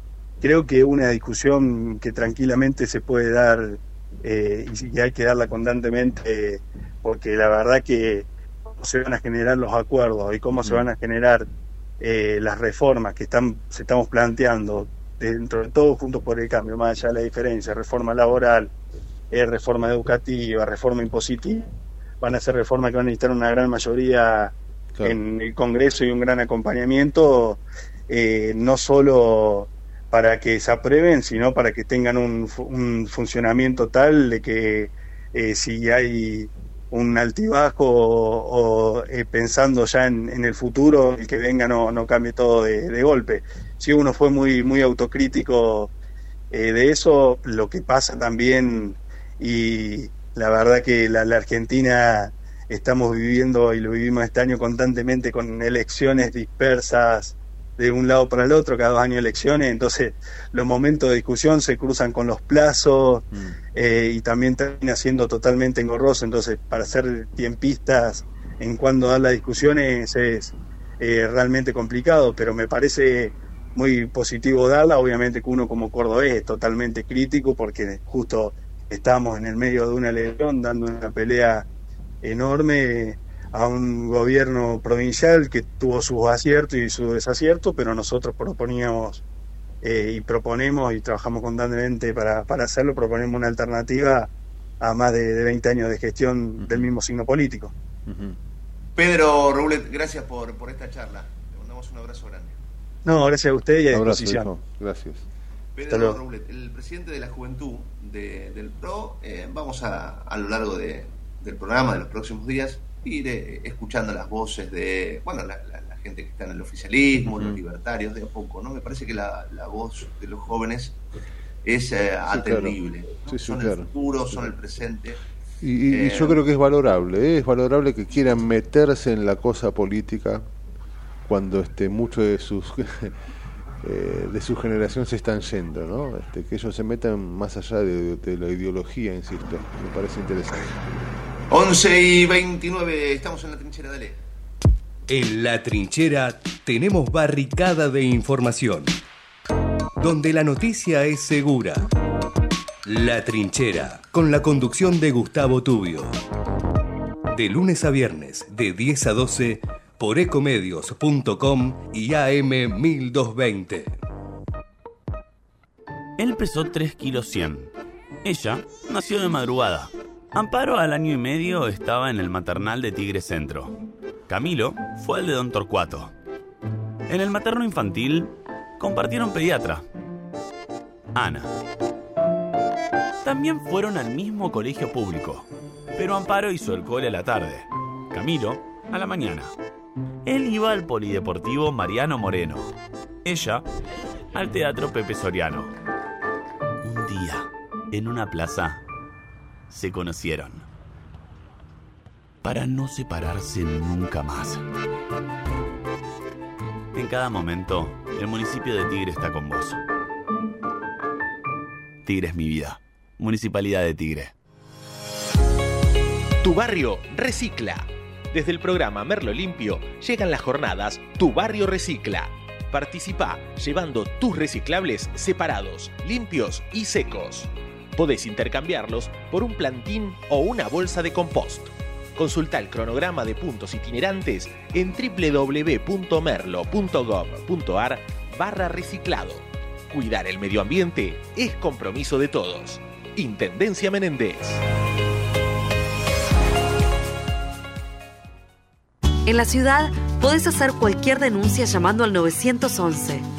Es más rápido, simple y no tenés que ir a la comisaría. Conoce todo en buenosaires.gov.ar barra seguridad.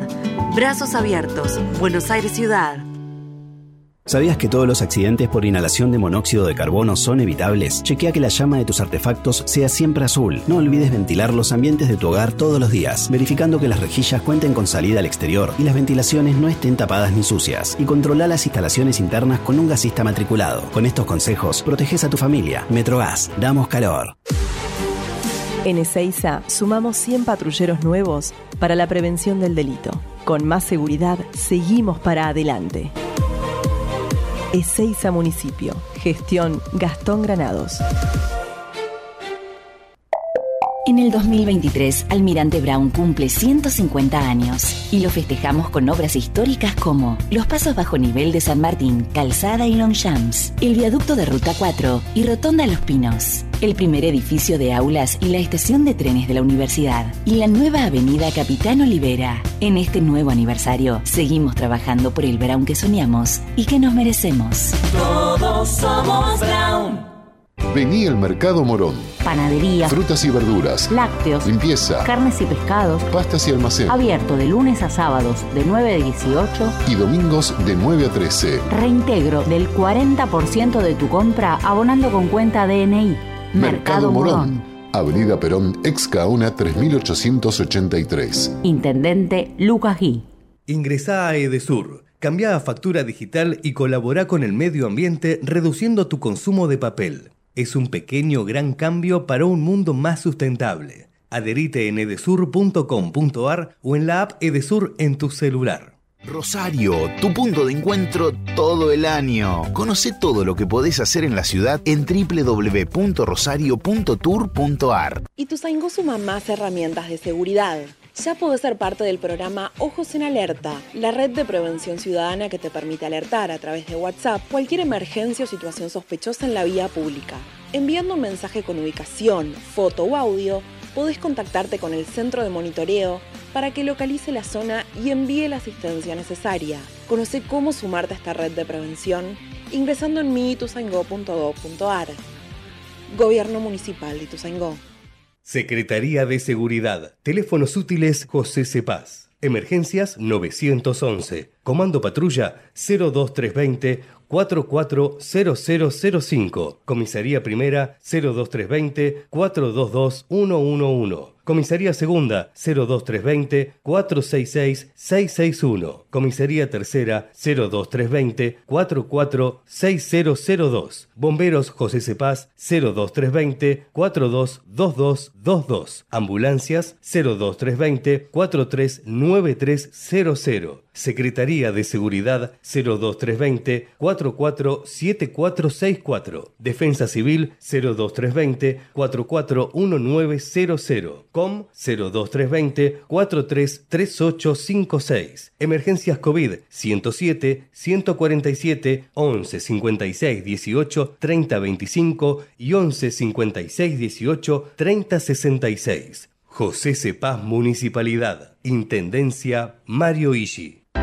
En Lanús, nuestros vecinos cuentan con el nuevo programa de telemedicina pediátrica para chicos de hasta 16 años. Si sos vecino de Lanús, solo tenés que empadronarte, registrate en la app y acceder a tu consulta médica. Así de fácil. Informate en lanús.gov.ar barra telemedicina. Lanús nos une.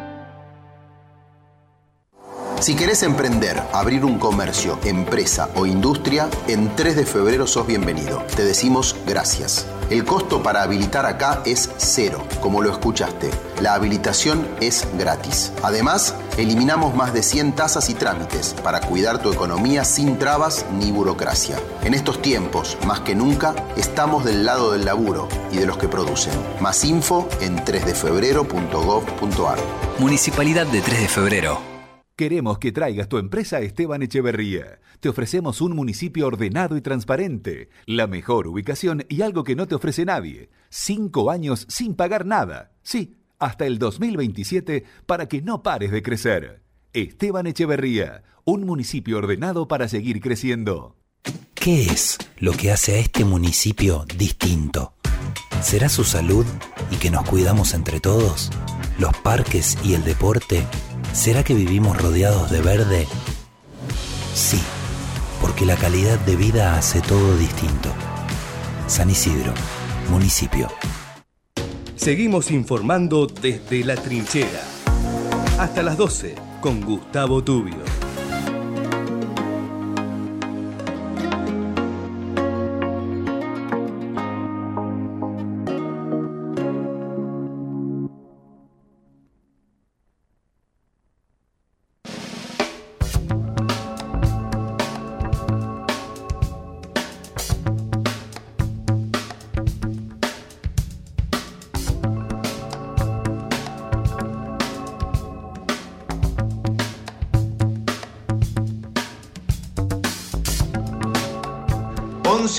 37, querido Raúl, querido Matías y, todo el equipo y por supuesto la gente que está del otro lado. Tenemos una, interesantísima nota. A mí me, conmueve el, trabajo que hace esta gente. Siempre digo lo mismo, em, ser solidario es, es maravilloso, es complicado físicamente, no, no, es fácil, ¿eh? Porque vos decís, bueno, a ver, qué quizás veo a alguien en situación de calle y, y mentalmente le doy le doy unas monedas y sigo de largo, ¿viste? Y con eso creo, creo este, tapar ciertas angustias. Eh, y, así no, no se ayuda. O sea, se ayuda poniendo el cuerpo. Es así. E, es, complejo, pero es así. Sí, sí. Eh, por supuesto, es muy difícil ser la Madre Teresa. Ahí hubo una. No se puede ayudar a todo el mundo todo el tiempo. Pero a veces vos podés formar parte de ciertas organizaciones que eh, ayudan mucho y vos podés agregar tu granito de arena. Amigos en el Camino es una, una ONG maravillosa. Ahí están en las calles, dándole una mano a la, a la, gente que está en situación de calle, pero no solamente dándole una mano, llevando un abrigo, llevando algo de comida, sino sentándose al lado de esa gente, charlando. Vos no sabés lo, importante que es. Claro que sí. es todo. Sentarse, charlar, interiorizarse del problema. Ver si uno desde su lugar quizás puede solucionar parte del problema. Y muchas veces ocurre. Porque hay gente que está en situación de calle porque quizás se le cerraron un par de puertas que no sabe cómo abrir. Entonces vos podés estar allí empujando esas puertas. Pero insisto, viendo al otro como, como prójimo, como un ser cercano, si tenés una mirada religiosa, como un hermano somos eso. Es muy difícil. Eh, es muy difícil construir si uno no tiene esa mirada, ¿no? Y siempre digo lo mismo porque lo, he comprobado, no es que me lo, han contado. cuando vos ayudas, la vida Sin duda. después te premia. Sin duda. Al poquito tiempo, al largo plazo. Se da esa hermosa paradoja, viste, de recibís más vos que sos el que Totalmente, pero no tengas duda, Raúl, no tengas duda que, la vida te premia. Y además, si vos te, te fijás y charlas con la gente que ayuda, la gente que ayuda tiene un brillito en los ojos distintos. sí, sí, es un brillo angelical. Yo te juro, es algo... Por supuesto, nosotros tenemos una mirada religiosa, entonces bueno, qué sé yo. Pero ahí está. ¿no? Por ejemplo, yo las veces que me he encontrado con Mónica, que la tenemos en línea, amigos en el camino, yo me doy cuenta que es una persona que tiene un brillito especial. Y, la, tarea que está haciendo últimamente, siempre, hace muchos años que Amigos en el Camino hace una tarea espectacular, pero últimamente, claro, hay más gente en situación de calle. Veíamos, por ejemplo, lo que pasa en el aeroparque Jorge Newbery, lo que ha pasado, sí, han sacado de una manera bastante, bastante fuerte, pero eh, era increíble, vos te tomabas un avión y había ahí muchísimos sí, sí, gente tirados. Durmiendo ahí, sí, sí, pasando la noche. Y en las estaciones de trenes y tantos. Y cada vez más, cada vez lugares, familias, ¿no? El, otro día la, historia que me encontré de, Juan Carlos, vos fíjate, dueño de un auto, se le funde el auto, no tenía guita para, para cambiarlo, no podía pagar el alquiler, terminó durmiendo en el auto con su señora seis meses. ¿Cuánta gente hay así? Por eso insisto, eh, el- la tarea de Amigos en el Camino es, es impresionante. Tendría que estar el Estado, sí, a, a veces está, sí, pero si no existieran estas ONG, la situación sería mucho más complicada. Bueno, la tenemos ahí a, a Mónica. Mónica, ¿cómo va? Hola Gustavo, ¿cómo estás? Hola a todo el equipo. Muchas gracias por esta posibilidad de, de poder hablar de nuestros amigos en situación de calle, de nuestros amigos sí. que la están pasando realmente mal. Que son muchos, ¿no? Que son muchos. Y en realidad sí son muchos, eh, es doloroso decir que, que cada vez hay más. Eh, la situación por la que atraviesa nuestro país no es ajena y, y van cayendo más amigos en situación de calle, más amigas en situación de calle, familias como vos decís. Y, mm, y se hace duro, se hace duro. Nosotros recorremos la ciudad de Buenos Aires eh, visitando distintos barrios, cada día es un, un circuito distinto y mm, la verdad es que no damos abasto. En la actualidad visitamos más de 1.200 personas, eh, casi 1.200 personas, perdón, en situación de calle y, mm, y bueno, es algo que duele, es algo que duele y mucho. Y te encontrás con esto que te digo, ¿no? Porque mm, en la calle tenés de todo. Hay gente que tiene problemas eh, físicos, problemas mentales. Hay gente que hace lamentablemente muchísimo tiempo que está en la calle. Y hay gente que está ahora nuevamente porque la vida lo ha empujado. Y, y- le falta, ¿no? Este, le, falta e- ese empujón, esa soga, ¿no? Para, para- para volverlo al, al- al sistema. A veces no es tan difícil, pero bueno, quizás no están dadas las estructuras, ¿no? Para, para ayudar a esta gente. Ujú. Es que es así, la problemática es muy compleja, no hay un sola, un solo, una sola razón, un solo motivo Claro, claro, claro. por el cual alguien cae en situación de calle. Eh, realmente es muy compleja porque ves todas las problemáticas que puedas imaginarte, pero a eso le tenés que sumar que no tienen techo, la problemática habitacional. Eh, como vos dijiste, eh, amigos con problemas de salud mental, están abandonados por el Estado, que son almitas en pena, vagando por la ciudad esperando la muerte, porque nada hace, nadie hace nada por ellos. Eh, tenés el, el problema del consumo, que también entra dentro de salud mental, pero, pero bueno, eh, eh, son otras las características, eh, porque cuando yo hablaba de salud mental, en primer lugar, hablaba de, de personas con esquizofrenia, paranoia, trastorno bipolar, depresión. Em, también tenés este, personas que, eh, que han quedado sin trabajo, sin la contención de, de esa red social primaria que uno tiene, eh, eh, familias eh, que, mm, que, bueno, que han quedado en calle eh, y que están cartoneando y que eh, se quedan para cuidar el fruto de su trabajo. Hay tres generaciones en situación de calle. Eh, yo recuerdo que mm, eh, en, apenas vino la democracia, eh, empezó a verse el fenómeno niños de la calle, porque antes, nada, los barrían, no se veía. Mm, pero bueno, empezó a surgir eh, ese fenómeno de niño de la calle y el niño de, el, de 1985, 1986, que logró sobrevivir, en la actualidad es abuelo. Y hay tres generaciones en calle. Mónica, Eh, tenés hombres solos que se separaron, que, que quedaron sin trabajo y que de repente están en calle. Es muy, muy compleja la problemática. Mónica, ¿cómo te va? Raúl Vázquez te, te saluda. Gracias por estar ¿Qué tal, ahí. Raúl? Muy bien. Vos sabés que, que, que te escuchaba y, y- y yo y muchos somos testigos. Nosotros conocemos un cura también que nos hablaba de esta situación en el barrio de Flores. Seguramente vos podrás eh, y habrás sido testigos también de esto, que, se, que es un fenómeno que es de este último tiempo, me parece a mí, que tiene que ver con la clase media que tal vez antes te ayudaba, hoy tal vez es parte de la gente que en una de esas está, está en la calle, ¿no? Eh, tiene que ver con cómo, cómo se ha destruido el tejido social y que ha alcanzado a gente que tal vez antes era impensado que, que estuviera en la calle. Digo, esto hace cada día más complicada la situación porque no solo se está poblando la calle, sino que se está poblando con gente que tal vez, este, digo, repito, era impensado que antes estuviera en situación de calle, ¿no?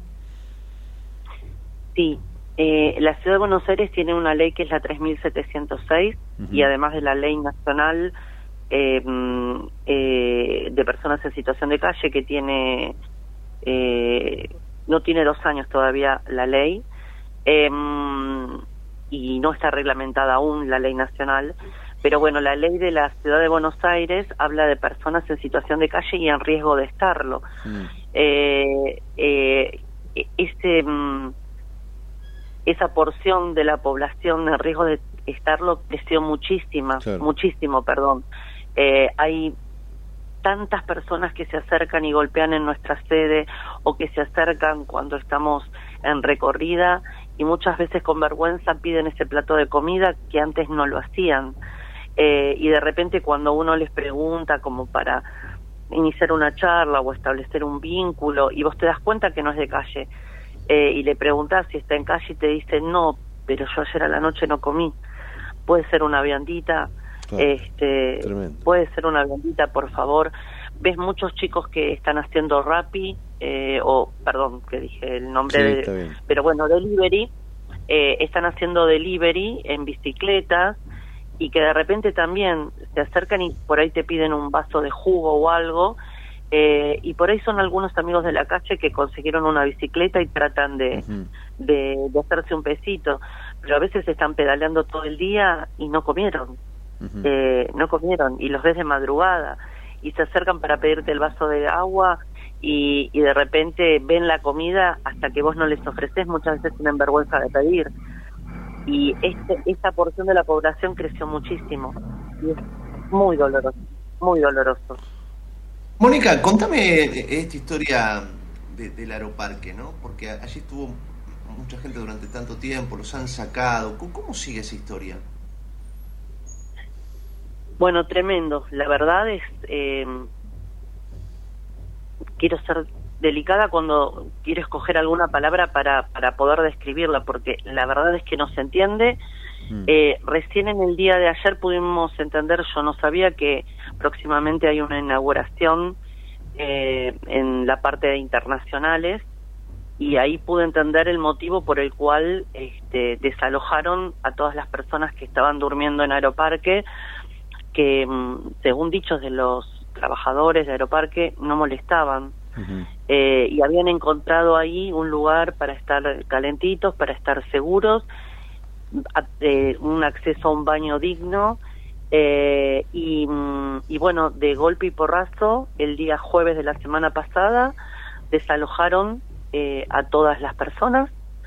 Las personas que habían salido a la vereda eh, o algo que quisieron ingresar en determinado momento no le permitieron ingresar, les tiraron sus pertenencias.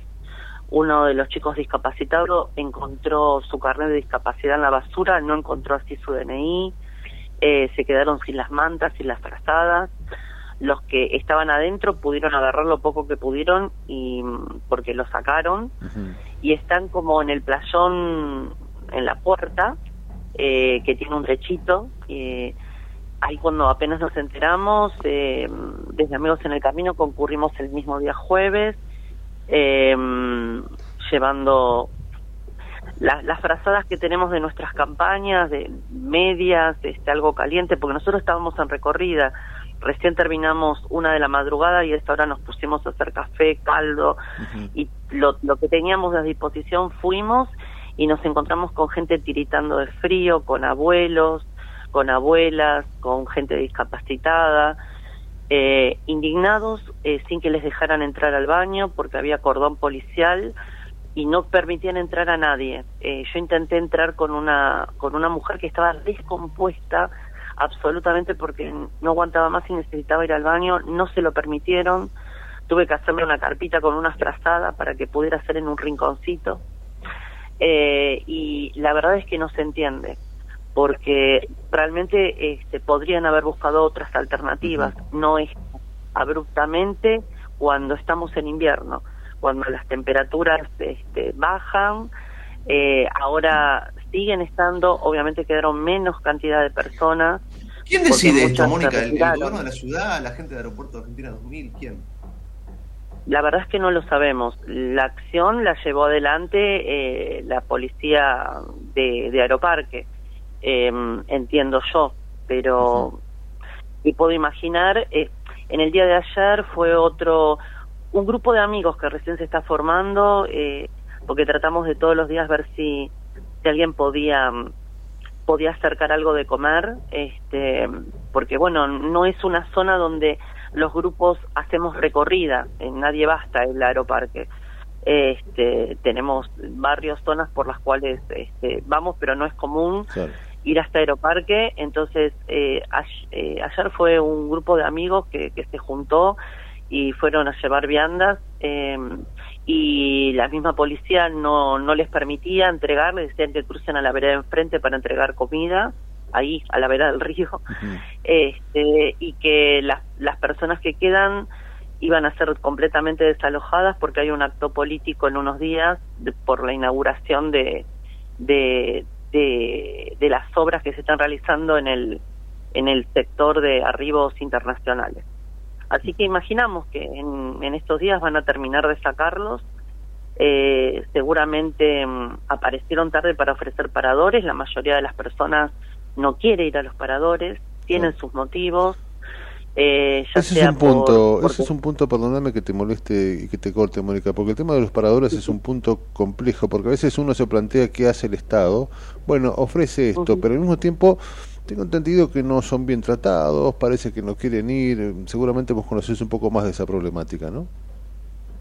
Sí, eh, esta no es la primera vez que intentan desalojarlos porque cuando eh, cobró notoriedad en los medios eh, hace unos meses, eh, también eh, los desalojaron, pero en ese momento este, no había capacidad en los paradores eh, y las mismas personas cuando fueron llevadas se tuvieron se volvieron solas a, a- a Aeroparque.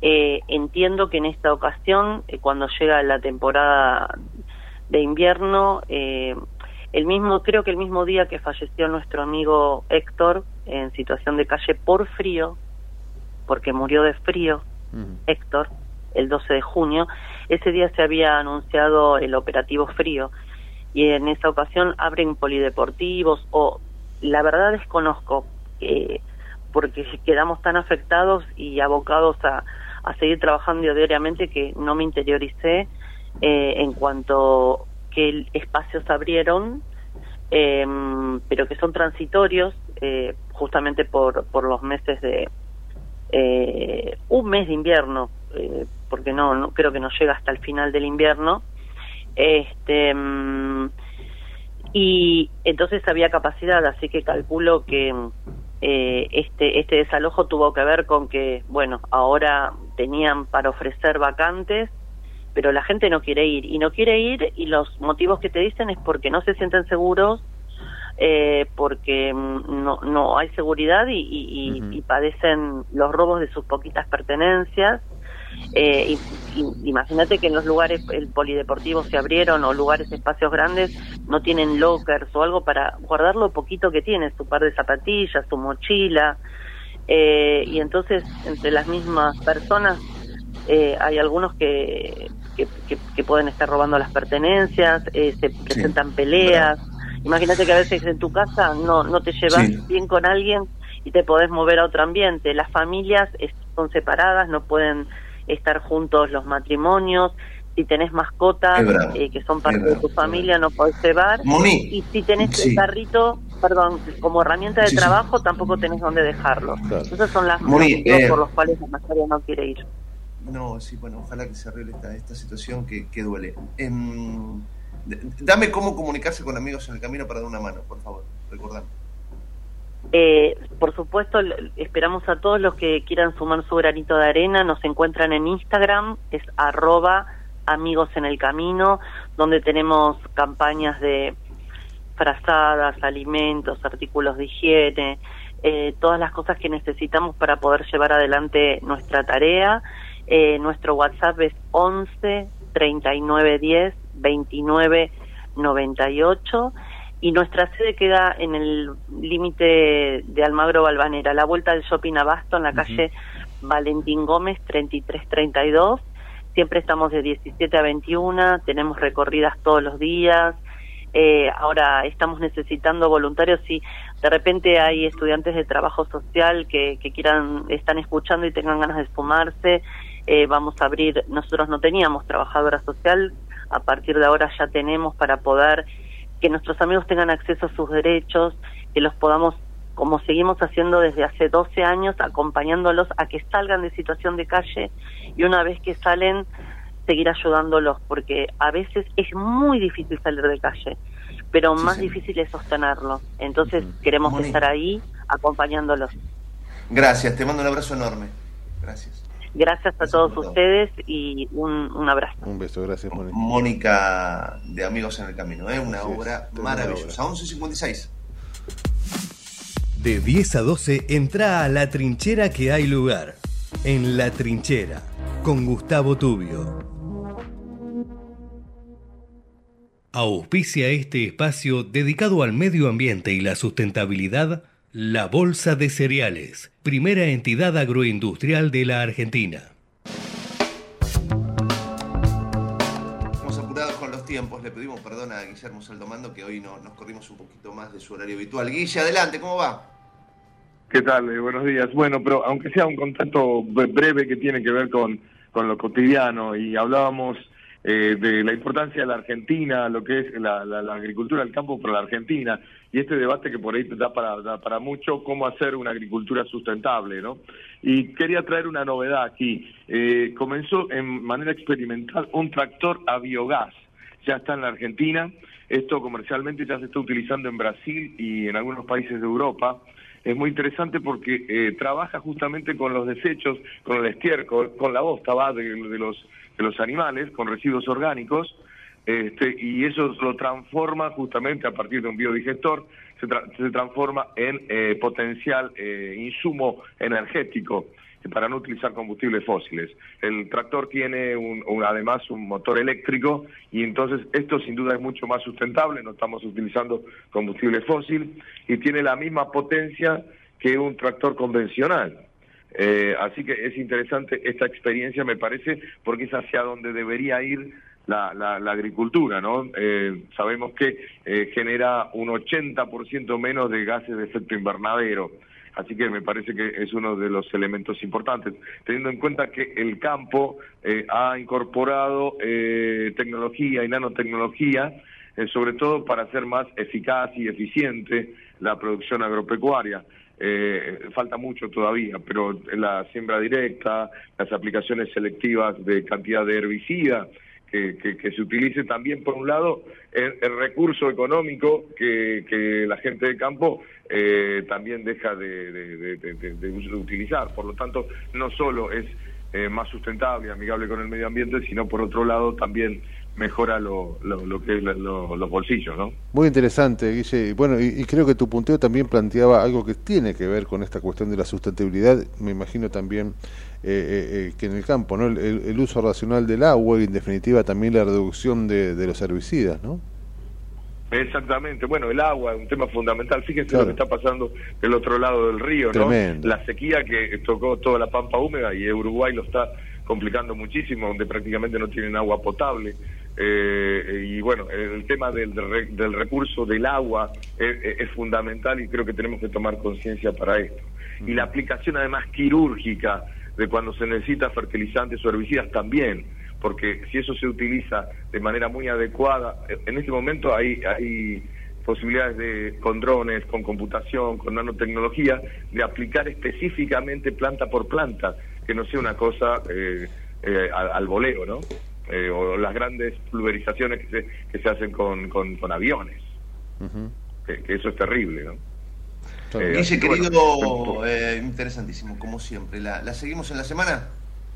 Es perfecto, buenísimo. Sí, hay mucho para hablar de esto, Dale. sobre todo porque nosotros hablamos de humedales, y hablamos de, de agricultura sustentable y me parece que con la Argentina es un tema a debatir. Por supuesto, la seguimos. Abrazo grande, Guillermo. Guillermo Saldo, mando nuestro especialista en medio ambiente. Gordito, querido, se hicieron las 12. Sí, hay que cerrar este auspicio y los saludos, si le parece. Dale. Auspició este espacio dedicado al medio ambiente y la sustentabilidad, la Bolsa de Cereales, primera entidad agroindustrial de la Argentina. Ahora sí, ahora sí. Acaba de concluir el programa 700, mi amigo. Eh, 700 programas. 700 menos mal que programas. te tengo a, a vos de, de contador de corner, ¿viste? el programa deportivo. Corner número. Qué lindo. 700 programas de la 700, trinchera, mi mirá amigo, sí, sí, sí. Qué maravilla. Bueno, gracias, gracias a ustedes, A usted. gracias a la gente que nos escucha. Un abrazo enorme y nos reencontramos mañana en la Así trinchera. es. La lluvia me acompaña en casa.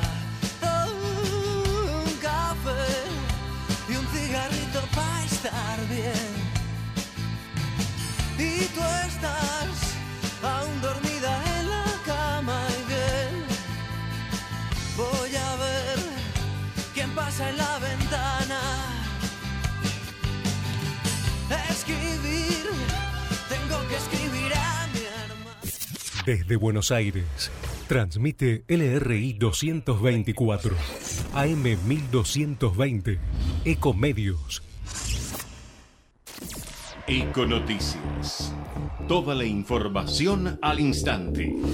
12 del mediodía, dos minutos en la Argentina. En Buenos Aires el cielo está cubierto, la temperatura 20 grados.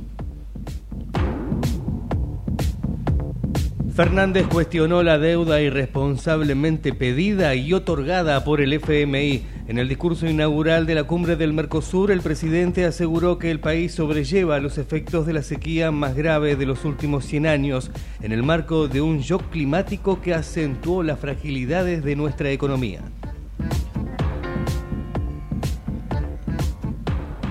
Batakis dijo que la inflación comenzó un camino de descenso. La titular del Banco Nación destacó que la actividad sigue muy productiva y analizó que si bien es muy difícil de dominar, la inflación comenzó un camino de descenso. Reiteramos, los padres de Joaquín buscan saber si hubo más involucrados en el asesinato de su hijo. Se reunieron con el juez de la causa para saber si pudo haber más partícipes en el ataque, ya que su hijo presentaba lesiones de un traumatismo de cráneo y sufrió un daño encefálico luego de recibir más de 10 golpes en la cabeza.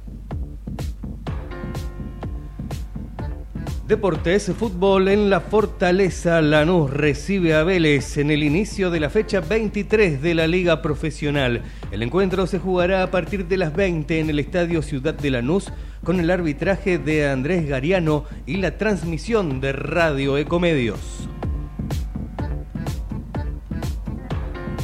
12 del mediodía, 3 minutos en todo el país. En Buenos Aires el cielo está cubierto. La temperatura 20 grados, humedad 77%. La mejor información pasó por Econoticias. Ecomedios.com. Desde Buenos Aires, transmite LRI 224, AM 1220, Ecomedios.